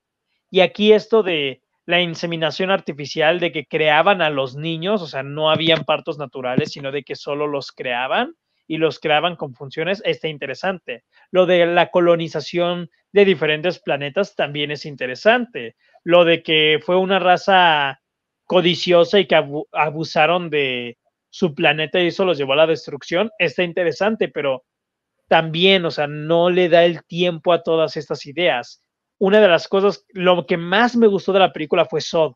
Sod se me hizo un increíble villano, o sea, pero increíble villano. No me arriesgo a decir que tanto Sod como Black Manta de Aquaman son los mejores villanos del DCU. Yo creo que sí podría ser. Sodnet es un excelente villano, me encantó. Pero tengo un problema con él que me dio, me lo, me lo bajó un poco al final porque él dice, o sea, yo fui creado para ser un guerrero, o sea, mi propósito es proteger Krypton. Y dije, ok, esto está muy interesante, porque en, o sea, nos plantean este tema en la película de que creaban a los niños en Krypton como con un oficio, o sea, con una obligación de que tienen que cumplir esto. Y Sod, más que hacer eso, porque él quería, era como, como, era por esta obligación, casi que casi por dar un ejemplo muy raro, pero como los clones de Star Wars, que fue de, tienen que ejecutar la orden 50 y, bueno, esa orden, siempre se me va el nombre de... La orden pero, 66, pero sí, te cacho, o sea, que ya tienen este, eh, puesto un propósito en su vida y que en este caso el propósito de vida del general Sod era servir a Krypton en el medio que cueste. O sea, y está mega interesante, pero ese es mi problema con esta película. Tiene todas las cosas bien geniales y no le da nada. Como que Zack Snyder quiere tocar tanto y, lo, y hace una película muy entretenida, muy emocionante, muy interesante, pero, ay, o sea, como que ahí tenía todas las cosas para darle al, clavo y en todas falló. Y creo que es una película que queda debiendo en varios elementos. Y de hecho, justo la, dije, la estaba viendo y dije, wow, o sea, como que aquí planteó las cosas bien y se le salieron de las manos, o sea, si aquí ya se siente muy como el tema de querer presentar a Superman como un dios y todo y que por momentos se le va de las manos, por decirlo, hay una escena cuando Lois Lane sale de la cápsula de la nave y está llegando la, se va a la Tierra y la cápsula está en llamas y el padre de este Superman le dice, ve por ella. Y en lugar de salir volando e ir por ella, se da la vuelta y abre los brazos y cruza las piernas y está volando en el espacio. O sea, casi que casi como una pose, o sea, como... todos, eh, todos, usan esa pose de que el man está haciendo como que eh, la pose de Jesús ahí. Eh, exacto, exacto, o sea, pero como que dices, dude, ¿por qué? O sea, es, es que Zack Snyder tratando de meter esas cosas que no está mal, pero sí está muy en la cara, o sea, sí está como que muy raro y sí está como que muy e, es, interesante porque justo, o sea, de todas las versiones que hemos mencionado hasta el momento, esta es la que más crea a su propio Superman. O sea, esta es la que sí dice, sabes qué, tenemos estos elementos, pero qué tal si los transportamos o los tratamos de una diferente manera. Pero te digo, o sea, ni la percepción de la gente siento que esté bien retratada, no siento que Superman tenga un propósito, Lois Lane solo está porque es algo clásico en Superman, Sod está increíble, pero le falta más, o sea, presentaron ideas que les faltaron explorar más. Y la película no tiene mucho que contar y por eso justo la mitad de su duración es solo la pelea. Entonces como que me gusta, me gustó, la verdad es que sí me gustó, pero me quedó, me quedó debiendo. Y ya viendo lo que sacó después, ay, santa madre de Dios. O sea, es, que Batman v Superman es toda una comedia. O sea, me gusta, pero. Pero, preferimos verla antes que Civil War. Ay, Civil War es muy aburrida, sí. Ahí sí, totalmente de acuerdo.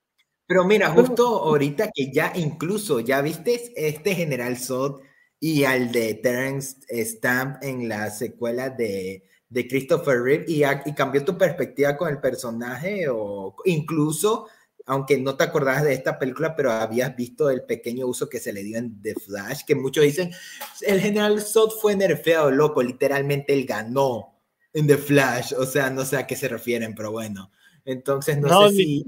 O sea, em, debo decir que la versión de los 70s, 80s estuvo bien, pero Zod siempre se me ha hecho un mega villano y la verdad ha sido por esta película. O sea, no recordaba tanto la película, pero sí recordaba lo cañón que estaba Sod. Y ahorita volviendo a ver si digo, esta versión de Sod sí es súper buena. O sea, es súper buena esta versión de Sod. Te digo, la verdad es lo mejor de la película. O sea, sin desacreditar a Henry Cavill, porque también trae una versión muy interesante de Superman que está muy padre y físicamente la verdad podría ser el mejor cast de Superman, o sea, como que da la pinta muy bien, pero es quien se roba toda la película y todas las escenas y todo.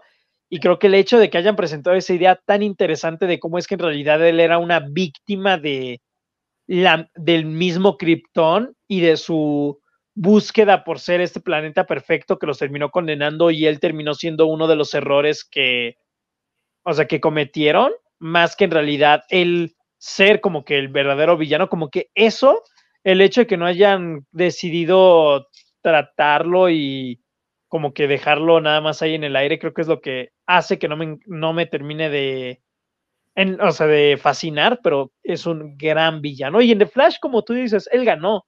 literalmente él ganó en esa película. No hubo, o sea, no había forma de que le, lo detuvieran. Sí, ni siquiera, ni siquiera nuestra Supergirl pudo. O sea, no sé a qué se refieren. O sea, del feo era de que le ganara y eso que igual nosotros no nos íbamos a quejar. Solo que la gente, como siempre, busca una razón para quejarse de todo. Sí, lo que sí es que viendo la de The Flash, como que hubiera, estado padre que utilizaran más a Zod. Porque de verdad, qué buen personaje, qué buen cast qué buena elección, o sea, es, es grandioso, o sea, es lo mejor de esa película. Digo, Zack Snyder, o sea, me cae bien, o sea, Zack Snyder es, chido, o sea, como que me gustan otras de sus películas, algunas, pero a mí me gusta más Zack Snyder fuera del género de superhéroes, porque en el género de superhéroes está bien esta idea de querer retratarlos como dioses entre nosotros, pero creo que se le va de la mano, o sea, te digo, de verdad sí siento que o sea, de verdad, o sea, él, o sea, él es religioso, pero de DC. O sea, porque está muy, exagera mucho todo. Y bueno, ya ahorita como ya casi que tocamos toda la película, no sé si eh, queramos generalizar un poco sobre la forma en cómo trataron a Henry Cavill en el resto del DCU, sea en Batman vs. Superman, el corte de Snyder, incluso la versión de, de la Justice League de Josh Whedon, no sé tu percepción de todo lo demás que se usó con el personaje Henry Cavill ya como parte de un universo. Pues está desperdiciado, o sea, te digo, en, en la de Superman faltó mostrar esta parte de la gente reaccionando a Superman. Y en Batman v Superman, hijo, está bien exagerado.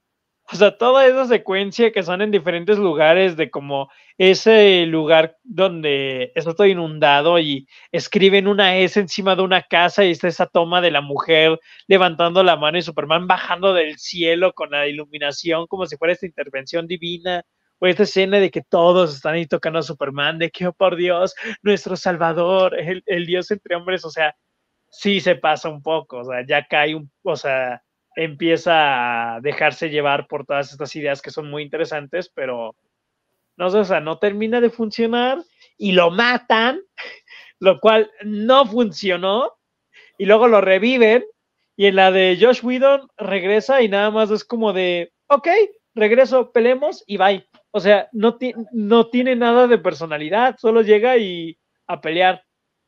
O sea, y en la de Zack Snyder, o sea, un poquito más, pero es que lo mató muy pronto.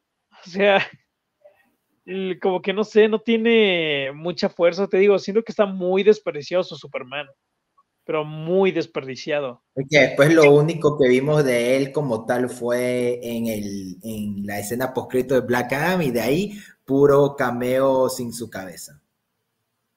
Sí. O sea, sabemos un poco del relajo que fue Henry Cavill, como Superman. Y bueno, ya, ya como tú tocaste en Man of Steel y todo, creo que de mi parte yo, eh, en este caso, Henry Cavill sí se me hace un excelente Superman, pero como tú dices, siento que las películas le afectaron. Como incluso Ben Affleck. Ben Affleck se me hace un excelente Batman, pero siento que le jugaba mucho en contra de las películas que estuvo. O sea, siento que no, eh, eh, faltó mucho más de ver de su versión de Ben Affleck para que terminara de pegar más de lo excelente que el mismo Ben Affleck, incluso Snyder le están trabajando. Y siento que eso también le pasó a Superman. Aunque lo que sí me enoja a un punto sin precedentes es como la gente es tan hipócrita que se pone a, criticar ahorita a David Wetland, el que va a ser el nuevo Superman, diciendo no va a ser igual que el de Henry Cavill, el de Henry Cavill era nuestro Superman loco. ¿Dónde estaban todas estas personas diciendo que Superman era su, este era su Superman? Cuando se estrenó Man of Steel? ¿Dónde estuvieron cuando se estrenó Batman vs. Superman? ¿Dónde estuvieron cuando sacaron las películas de la Liga de la Justicia? Porque yo no sé. Porque, porque incluso Ant-Man eh, hizo, más ruido que cualquiera de esas tres películas que te mencioné. ¿Dónde estuvieron cuando salió este Superman en el cine? Yo no sé. Yo no sé tú. Yo, yo no sé si has oído de esta famosa, estos famosos fans que ni siquiera son fans de Superman, son fans de Henry Cavill. O sea, es casi como nosotros con Sasha Calle, de que decimos que somos fan de Supergirl, pero en parte también somos fan de Sasha Calle, pero a la vez sí somos fan de Supergirl. Es como ese punto intermedio en que sí queremos ver a la actriz, pero al mismo tiempo queremos al personaje. Y siento que los fans de Henry Cavill han llegado a extremo en eh, que sí llega como que no quieren ver a Superman, sino a Henry Cavill, pero al mismo tiempo no estuvieron en el, en el punto que tenían que apoyar a Henry Cavill, por eso es que ya no está no terminó de pegar. Incluso yo lo comenté con mi papá que esta generación no va a crecer con un Superman y un Batman fijo debido a todo este relajo que fue DC. O sea, ya ahorita tenemos a Robert Pattinson, hace tiempo teníamos a Christian Bale, pero Ben Affleck nunca fue el Batman definitivo, nunca fue el Batman que una generación va a decir, ese es mi Batman. Nadie, nadie va a decirlo.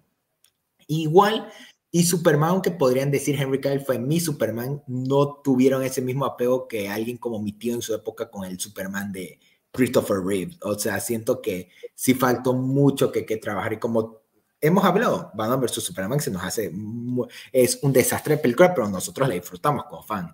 Y en mi caso, la versión de, eh, aunque yo creo que la película de Josh Whedon de la Liga de la Justicia es un crimen contra la humanidad, la idea de hacer a Superman eh, un Superman que sonría, un Superman más eh, alegre, no es mala, pero sí se siente como un contraste bien fuerte al Superman que vimos en Man of Steel. Y en la versión de Zack Snyder, aunque ya volvemos un poco a ese Superman más serio, sí siento que pega más con el mood que ya era ese universo.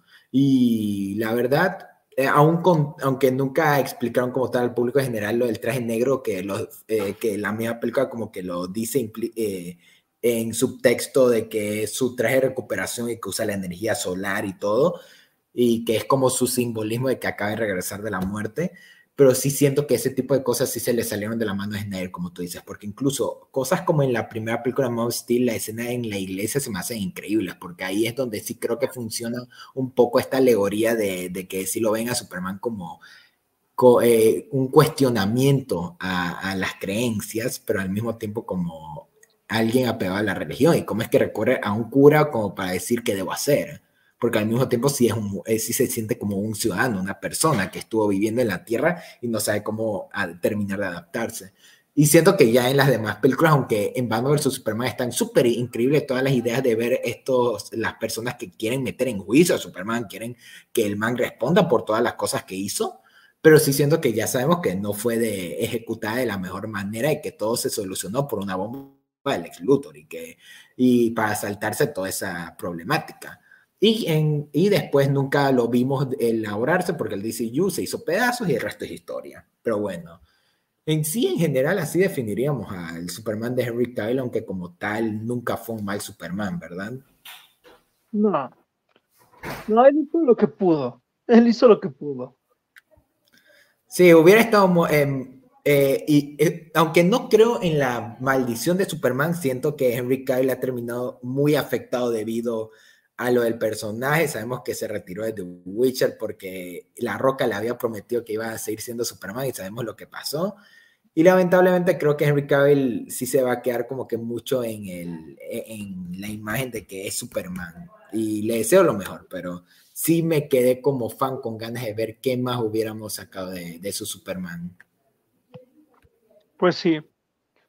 Pero, vamos a hablar de, la, de lo del momento, de la razón de este episodio, de lo que realmente vale 100% la pena, la mejor versión de Superman, mis aventuras con Superman.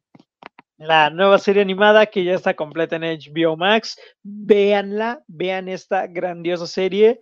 Ya lo dije, o sea, lo acabo de mencionar. Esta es mi versión favorita de Superman porque siempre se ha visto a Superman justo, al menos yo crecí con esa idea y no han sido tantas las veces que lo han demostrado como este superhéroe, o sea, entre todos Superman es el héroe por excelencia, porque es el todopoderoso, el que puede sobrevivir, sobrevivir a balas, a fuego, a cualquier cosa, a meteoritos, a cualquier cosa que le lanza Superman puede sobrevivir y es este superhombre, o sea, literal. Entonces, siempre todos los demás superhéroes están debajo de Superman, casi que casi, porque él es el más poderoso. Y hay gente que te va a decir, no, este eh, Batman le gana, no, Spider-Man le gana, no, Hulk le ganaría, o sea, pero ya es la gente ahí tratando de encontrar como que todas esas creándose sus teorías mentales, pero y, Superman... Y eso, que tú no has, y eso que tú no has visto de Boys y dicen, ay, Homelander, el villano de The Boys le ganaría, loco. Eh, Superman soplándole le gana a Homelander. Pero como que Superman siempre ha sido este mega héroe, o sea, muy genial. Y algo que falla mucho para mí en muchas de las películas modernas de superhéroes, y creo que ha sido uno de los problemas o temas que luego el mismo género o la misma idea del género le ha costado lidiar, es la identidad secreta. O sea, porque, pongamos un ejemplo, Batman, lo que importa es Batman. Cada cuánto vemos a Bruno Díaz y qué tan interesante es Bruno Díaz por sí solo. O sea, como que hay varias veces en donde el alter, el alter ego del personaje no es tan interesante. Por eso a la gente le encanta tanto Spider-Man, porque es como de, es Spider-Man, pero también es Peter Parker y conocemos a Peter Parker y vemos a Peter Parker y sabemos cuáles son sus este, gustos y lo que él está buscando. Y esta es la versión de Clark Kent. O sea, aquí Superman no importa tanto, o sea, está presente, pero es ver a Clark Kent tratar de convertirse en este superhéroe para la gente y presentan ideas increíbles. O sea, primero, o sea, claro que Kent como personaje aquí está genial y es súper carismático y es súper agradable y tiene una excelente dinámica con todos. Y su Superman aquí también es uno muy bueno, pero tiene muchos conflictos internos de si ser o no Superman, porque él quiere tener una vida normal, él quiere ser una persona normal, él no quiere como que todas estas cosas que se le dieron y al igual que en varias versiones, él tiene esta incertidumbre de de dónde soy, de dónde vengo, por qué soy así. Y pues a diferencia de otras, como que aquí se da cuenta ya está más grande, porque es muy común que Superman como desde niño joven empieza a descubrir esto y aquí es hasta que ya se muda y hasta que ya está haciendo su propia vida que, que empieza a descubrir quién es y de dónde viene. Y el hecho de que hayan de que te hayan metido esto de que ni siquiera puede entender el holograma de su padre porque habla el idioma original de Krypton, está interesante porque tampoco puede obtener respuestas como en otras versiones, como lo de los cristales. O sea, aquí está totalmente solo, tratando de descubrir quién es y a qué fue la Tierra. Y esa idea también de descubrir su propósito está interesante porque aquí se empieza a cuestionar, ¿a qué vine aquí? ¿Cuál es mi propósito en la Tierra? ¿Tengo un propósito en la Tierra? O sea, hay una razón por la cual tengo que estar aquí.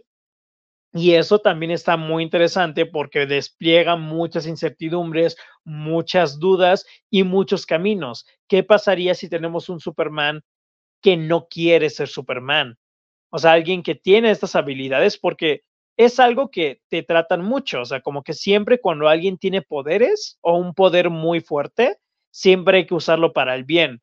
Y esta versión de Superman sí tiene como que esa bondad, sí tiene ese corazón como de oro, pero también tiene este lado suyo de que no quiere esa responsabilidad.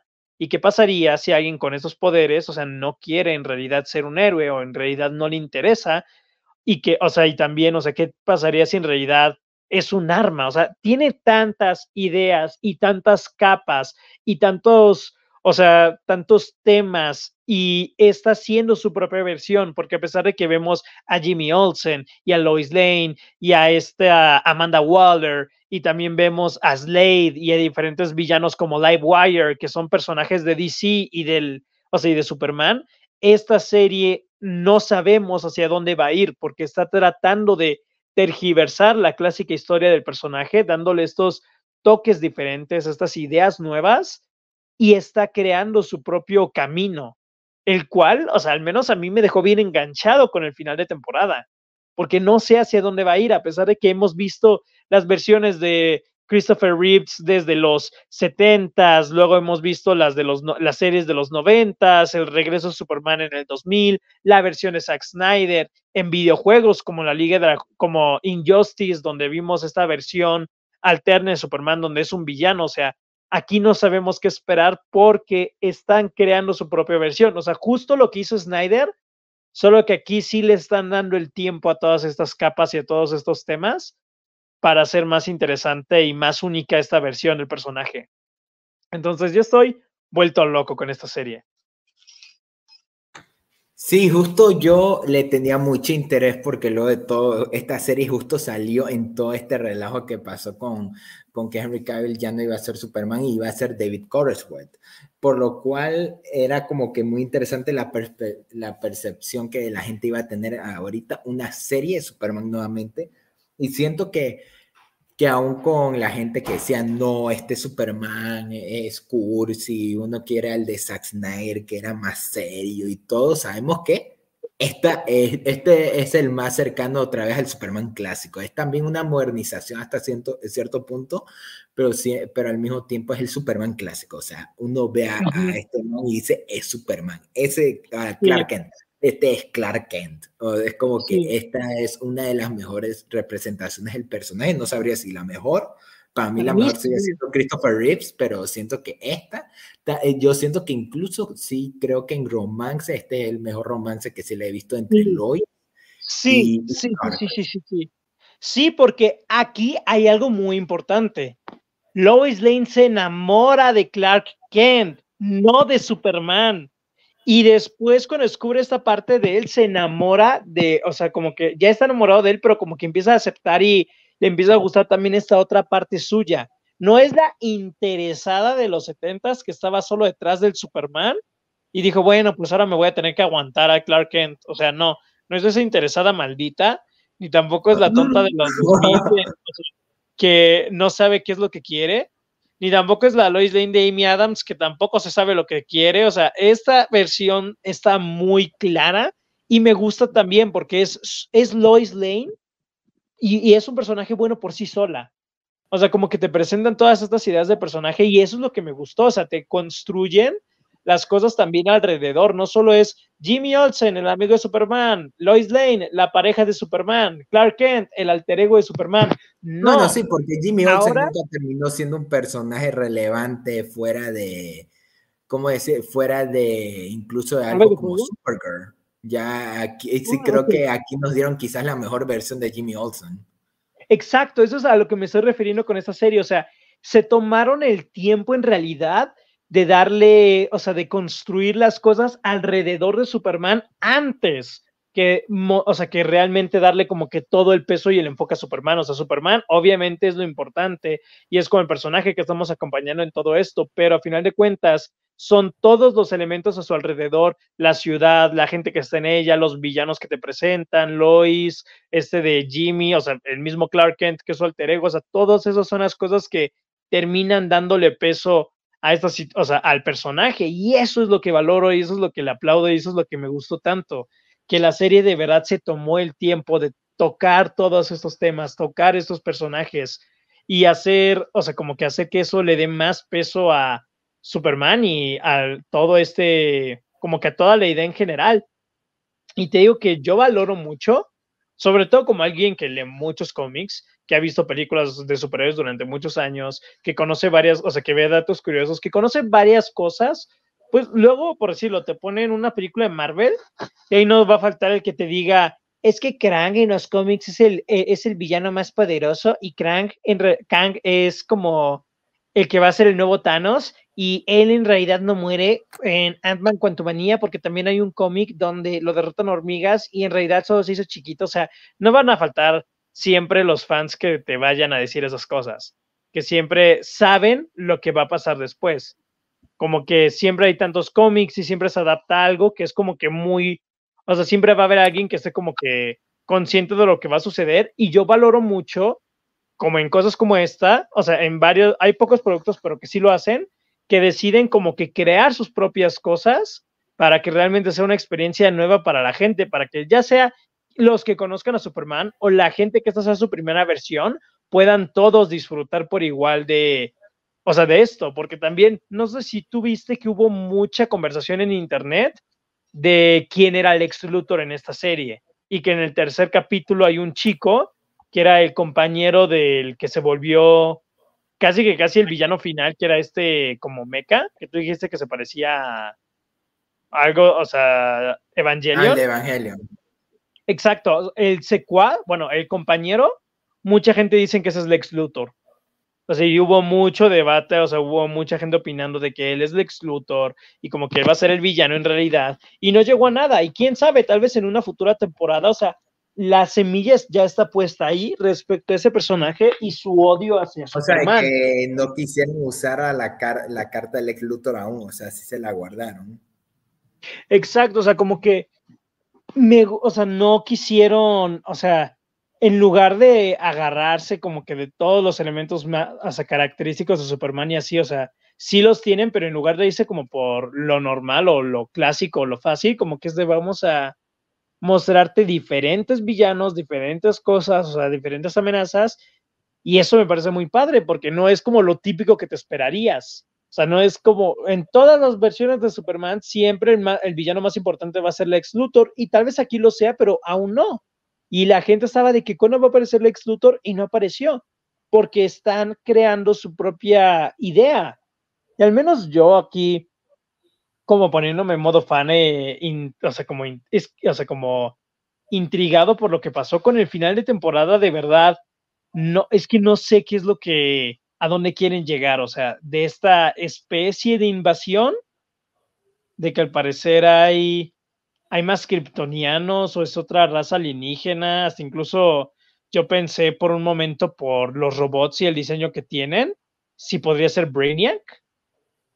no lo sé, o sea, no se sabe, no sé qué esperar porque de verdad la serie no tengo la menor idea de por qué camino va a ir. Cada capítulo era su aventura muy única y con temas que avanzaban la historia principal que cambiaban mucho el juego de las dinámicas entre los personajes y de la misma historia. O sea, el hecho de que Lois Lane descubriera la, identidad en el cuarto capítulo era algo que yo no me veía venir.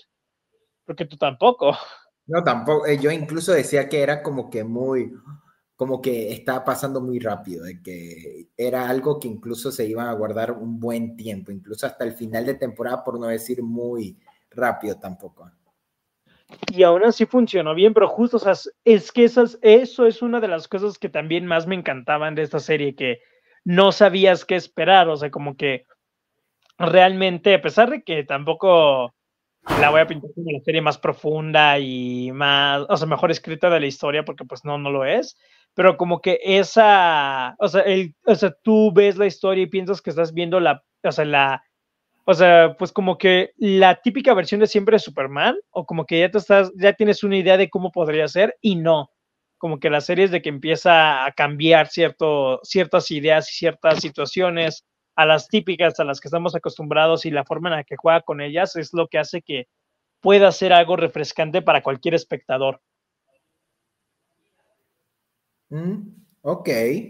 Siento que en sí un poco de todo esta de la serie Superman me encantó y no sé si en este caso tú has oído una crítica que se le ha dado a, a esta serie es que casi todos los villanos tienen que ver con la tecnología de que todos eh, y no hay y es algo y no es hasta el final que tenemos todo este debate. Esto se me hizo muy interesante que ahora es Llorel el padre de, de, de Cal y, un poco todo esto de los kryptonianos de que al fin y al cabo quieren, o sea, ¿cómo era que, que fue de que ellos, a era como lo que quería hacer Sod en Mouse Steel, o sea, eh, hacer Krypton en la Tierra, casi que casi, o sea, que Superman en parte era un invasor.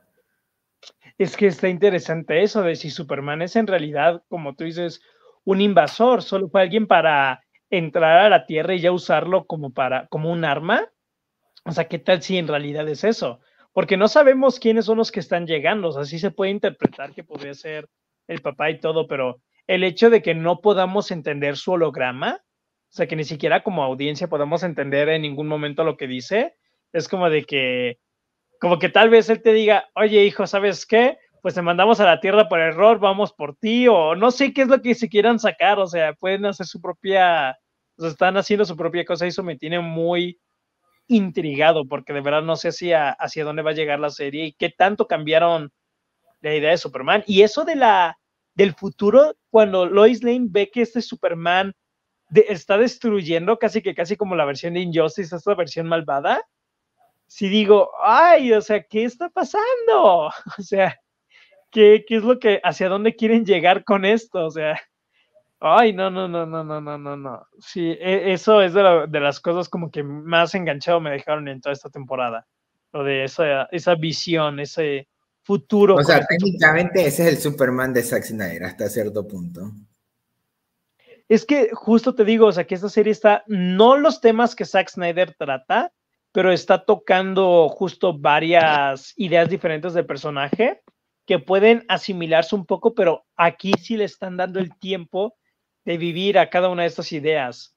Sea, aquí sí le están dando como que el tiempo suficiente para que logres encariñarte con los personajes, logres entender las posturas de cada uno de ellos, de la misma sociedad, de los mismos villanos, para que logre todo ir agarrando más fuerza. Y el hecho de que la temporada haya acabado así, se me hace muy también como que muy padre, porque literalmente aún no pasa nada tan grande, o sea, como que solo te presentan las cosas y las ideas, como que ya presentaron todo de una manera muy sólida, pero va a ser hasta la próxima temporada donde ya comencemos a tener respuestas. Y eso me tiene bien interesado, o sea, que realmente, o sea, haya sido una temporada muy buena, pero muy introductoria nada más. En realidad, o sea, como que aún falta tanto. Pero aún siento que funcionó muchísimo mejor que, en una sola temporada que, que lo que pudo haber sido. O sea, siento que, que en sí sorprendió muchísimo tanto a los fans como al público que no esperaba nada de esta serie. Sí, no, fue una gran, o sea, para mí la verdad, en cuanto a series, podría ser quizá la sorpresa del año, no lo sé, o sea, está, es de las mejores, mejores series de todo el 2023 para mí. O sea, nada la baja de ahí. Fácilmente es de las mejores series de todo el año. Y para el final del año no pienso cambiar eso, no creo que cambie esa opinión mía. O sea, es en serio una grandiosa serie. Ok, sí, para mí es de las mejores series del año y estoy muy feliz con el cómo lograron adaptar a Superman en esta ocasión. Solo que como siempre está la gente que es un bros en Twitter diciendo, uy, Superman no es tan rápido, uy, Superman, aquí lo volvieron a hacer cursi, uy, entonces ya Ay, como siempre. Después nos tachan a los fans de DC de, de cojumbrosos. Sí, no, la verdad es que sí vi muchas opiniones también de que, ay, miren, o sea, el Superman como la Sailor Moon cuando se pone el traje, de que ahora es un ridículo, de Superman ahora es afeminado, y Superman ahora está arruinado, y los progres, y ay, ay no manchen, ya, solo disfruten algo, las cosas, pueden disfrutar algo, pueden sonreír, no, eh, no. es imposible para ellos. Pero bueno. Nada más quiero mencionar una última cosa de la serie. Y es que, o sea, como que medio lo toqué, pero nada más quiero dejarlo en claro. Esta es la mejor versión jamás hecha de Lois Lane. Esta es la sí, ya sabía que iba a decir eso, eh, eh, tenía, que, tenía que ser el fan de, la, de las Tomboys. Qué tonto eres. O sea, pero es que esta es la mejor versión de Lois Lane. O sea, es, es genial, es perfecta. O sea, me encantó todo de ella. Como que de verdad se me hizo un mega personaje. Me gustó muchísimo toda su personalidad. Me encanta su relación con este Clark Kent. O sea, su romance es la cosa más hermosa del mundo. Me encantaron, me encantaron. O sea, como que súper buenos, pero aparte también como que su forma de ser es muy diferente a la típica de Lois Lane y en diferentes versiones. Y yo apenas vi la de Christopher Reeve. O sea, esa no es la imagen que yo tengo de Lois Lane. La que yo tengo es de esta reportera como que, o sea, siempre ha sido esta reportera temeraria que se lanza ante cualquier cosa sin el miedo de cómo vaya a ser, o sea, de las consecuencias y que está dispuesta a hacer lo que sea para conseguir una historia, pero pues también es esta como que buena compañera y buena amiga, que, o sea, tal vez no esté como que enamorada de Clark, pero como que sí lo aprecia como compañero de trabajo y así, o sea, como que sí hay varios elementos que hacen a Lois Lane un personaje bastante agradable, pero esta es la que para mí ya logra agarrar como que estas ideas y hacer a esta versión como que muy, o sea, voy a usar la palabra tal vez hiperactiva porque siempre está como que en todas partes y de que quiere hacer todo y está tan desesperada por tener este momento de probarse como reportera que está dispuesta a mentir en cada capítulo a todos para que la acompañen a hacer lo que sea y los mete siempre en problemas, pero es una dinámica graciosa y luego tiene esta, o sea, este romance con este Clark que está muy bien logrado y después también este, esta investigación sobre si es, o sea, si, si es Superman o no y todo, o sea, como que es un personaje muy, muy bueno y el final de que su papá es el general, eso no lo vi venir, eso Yo tampoco, y eso que siempre yo sabía que, que a Superman, eh, que el suegro de Superman era un general. O sea, eh, o sea, yo siempre lo supe y aún así no lo vi venir que ese man iba a ser. Y oye, confírmame algo, el la jefa del general era Amanda Waller, ¿verdad? Sí. Sí, y que uno de los villanos de, de, los villanos secundarios era el hijo de Slade. Ah, ¿no es Slade? No, está segurísimo que era el, uno de los hijos, uno de los tantos hijos que, este, que Deathstroke tiene, pero que no era Slade como tal. Ok, yo creí que era él, pero ok, ok. Pero sí, eso es muy, muy joven, muy joven para, para que ese sea Slade Wilson. Sí, también se me hizo muy joven, pero dije, ok, esta es una versión diferente.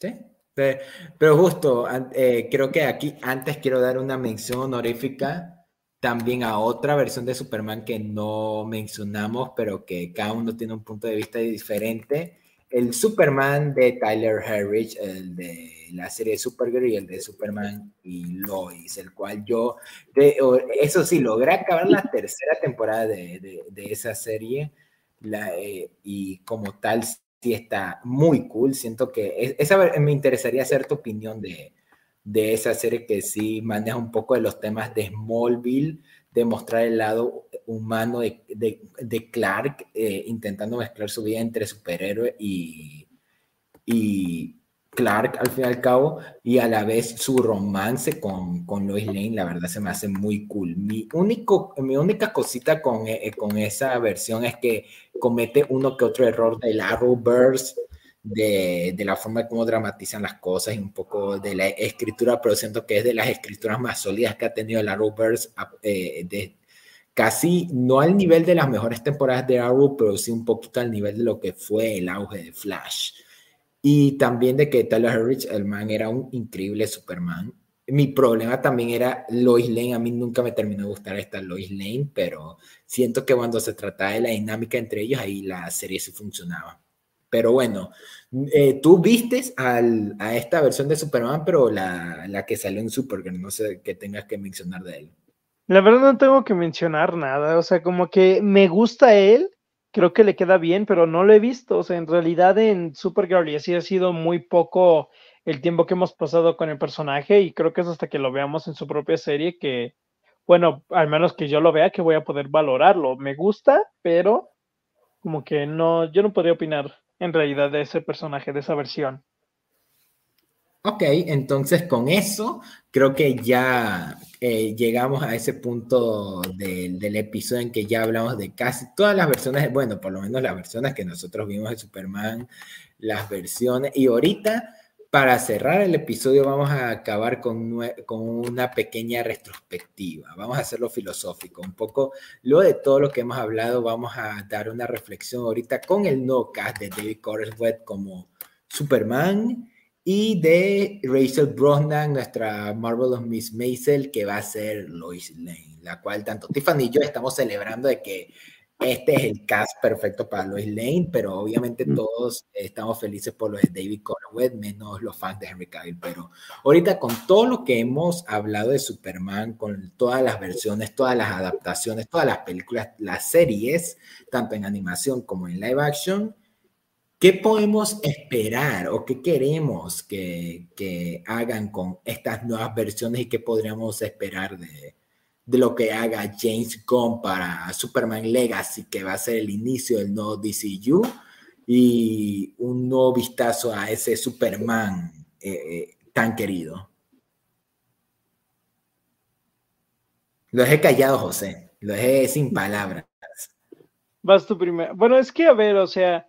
primero, pues es, desgraciado. Él siempre quiere hablar primero y ahorita dice, ah, no, tú hazlo. Ok, o sea, es que te digo, es James Gunn, yo confío totalmente en él, el cast me parece muy bueno, y con las cosas que han llegado a comentar de un mundo de superhéroes ya establecido y que Superman venga después, es curioso, es interesante, pero también, me, o sea, y justo, o sea, no sé, espero se vaya por ese camino de este Superman esperanzador, o sea, de que de verdad, o sea, Superman es este héroe que irradia, pues justo, o sea, lo que debería de, que es, es su emblema, o sea, esperanza O sea, como que este héroe que todo el mundo quiere y todo porque pues es tan bueno y es tan amable y es como que tan considerado con la gente que es como de que todo el mundo lo ve y es como de, wow, este sujeto nos va a proteger sin importar qué. Y que representen eso después de lo que tuvimos con Henry Cavill, que no fue algo malo, pero tener ese contraste que regrese un poco más a las raíces del personaje, creo que es lo que haría que esta versión, a pesar de que hayamos visto antes cosas parecidas, o sea, haría que sí generara como que, o sea, dejara su huella, yo creo. Ya ver qué tanto lo exploran, qué tanto logran sacar diferentes posturas para explorar más este personaje, hacerlo más profundo de como lo vimos en otras versiones o darle su propio camino, pero pues no sé, me gustaría que se fueran por esta parte. Siendo que últimamente, si no fuera por la serie de Mis aventuras con Superman, esta versión más amable del personaje ya no, o sea, como que la gente no la tendría presente.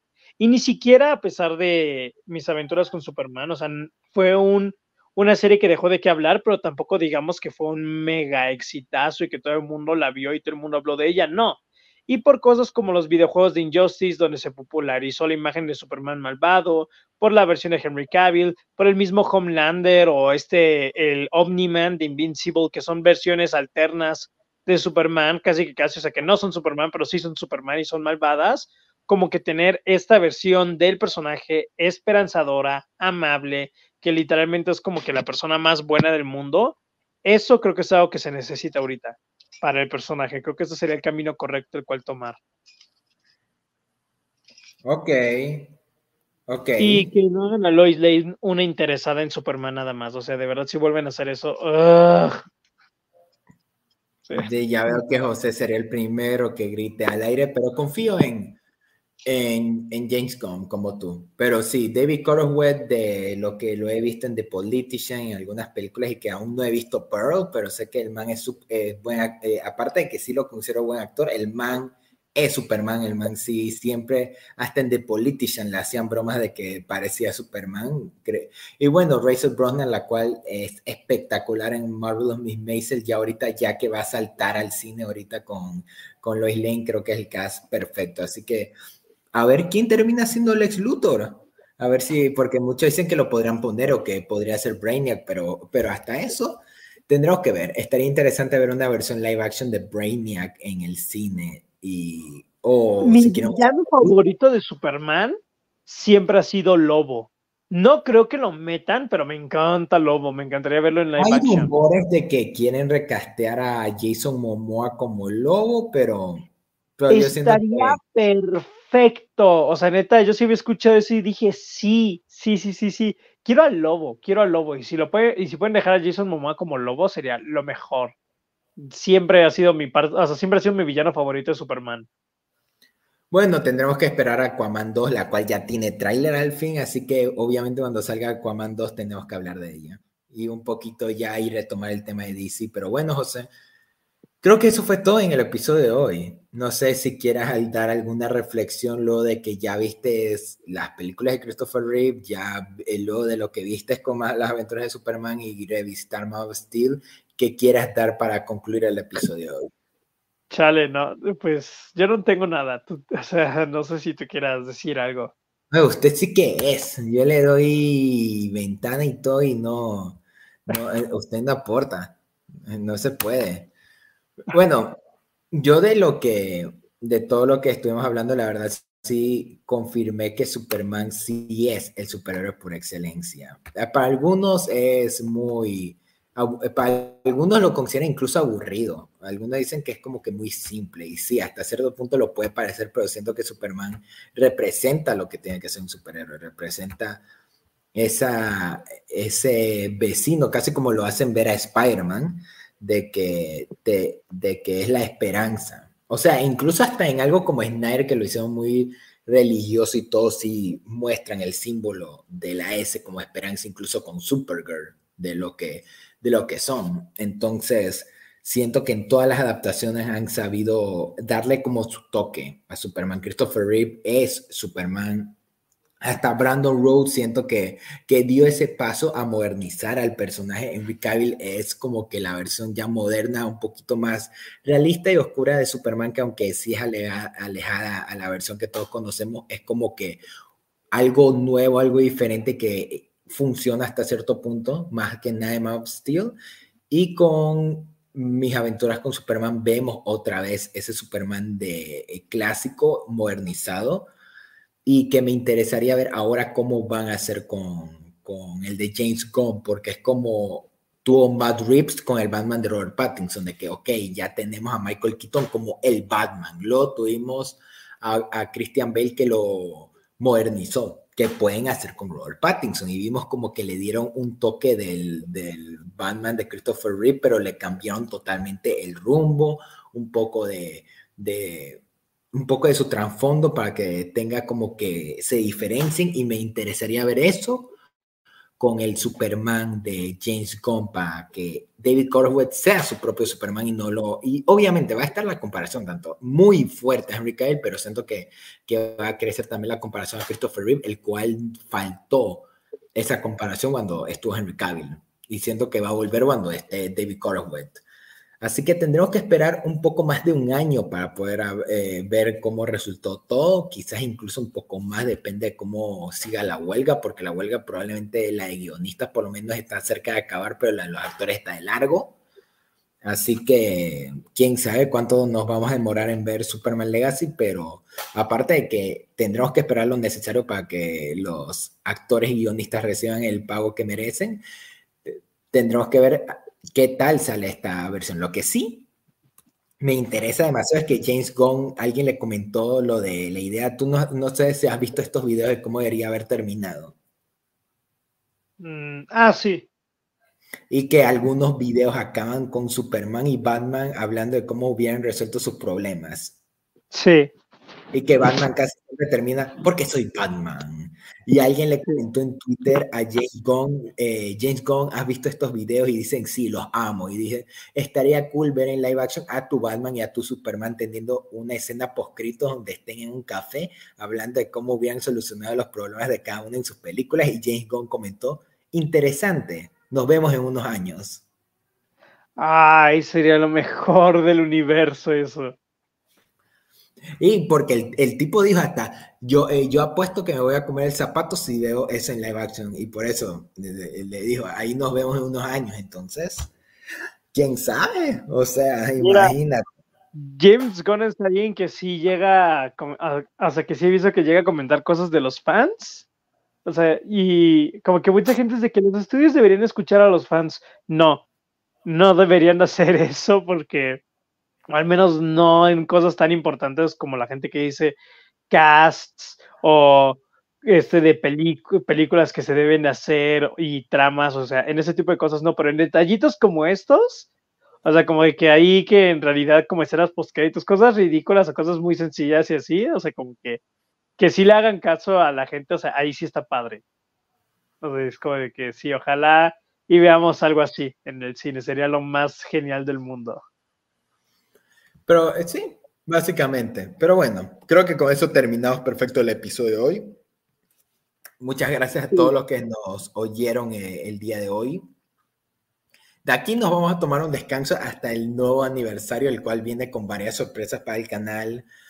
Eh, y, y, ahí les vamos a ir comentando, pero fue bonito estar de vuelta nuevamente. Así que José, encárgate de, de cerrar el episodio. Comenta ¿Dónde nos pueden oír nuestra, nuestros admiradores? ya que aquí el, episodio se va a quedar en YouTube y se va a resubir en Spotify. Bueno, pues Primero que nada, muchas gracias a, todos los que nos acompañaron en el en vivo. Les agradecemos mucho ya sea los comentarios o la participación, la asistencia estará aquí. A todos los que nos estén escuchando ya después de que, esté, ah, de que haya acabado el en vivo, muchas gracias por estar con nosotros otro episodio, ya sea en YouTube, ya sea en Spotify. Nos pueden escuchar este y muchos otros episodios más en nuestras redes sociales, como en nuestro canal de YouTube donde pues ahí van a encontrar de los últimos videos que hemos hecho, bueno, en vivos y episodios, como el de High School Musical, de Musical The Series, el de Las Tortugas Ninja o los últimos, las últimas cosas que hemos visto en este año. Y pues bueno, nos pueden seguir en YouTube, como ya mencioné, con el nombre Palomitas en serie, en Spotify como Palomitas en Serie. Nos pueden seguir también en TikTok como Palomitas en Serie y en la página de Facebook y también en nuestro Instagram. Instagram, en donde estamos poco a poco comentando, bueno, este de compartiendo más noticias y todo para que haya más actividad ahí en la página. Pero bueno, sería todo entonces por esta ocasión. Fernando y yo nos despedimos y les agradecemos su tiempo. Hasta el próximo episodio, hasta el aniversario. Adiós. Eh, gracias a todos, Tiffany, que nos acompañó por medio del chat. Muchísimas gracias. Esperamos que te hayamos alentado para que veas a Superman. Y bueno, nos vemos para la próxima. Chao. Debo buscar, uy, lo tanto que me tardo en buscar la intro, pero por lo menos yo sí la pongo.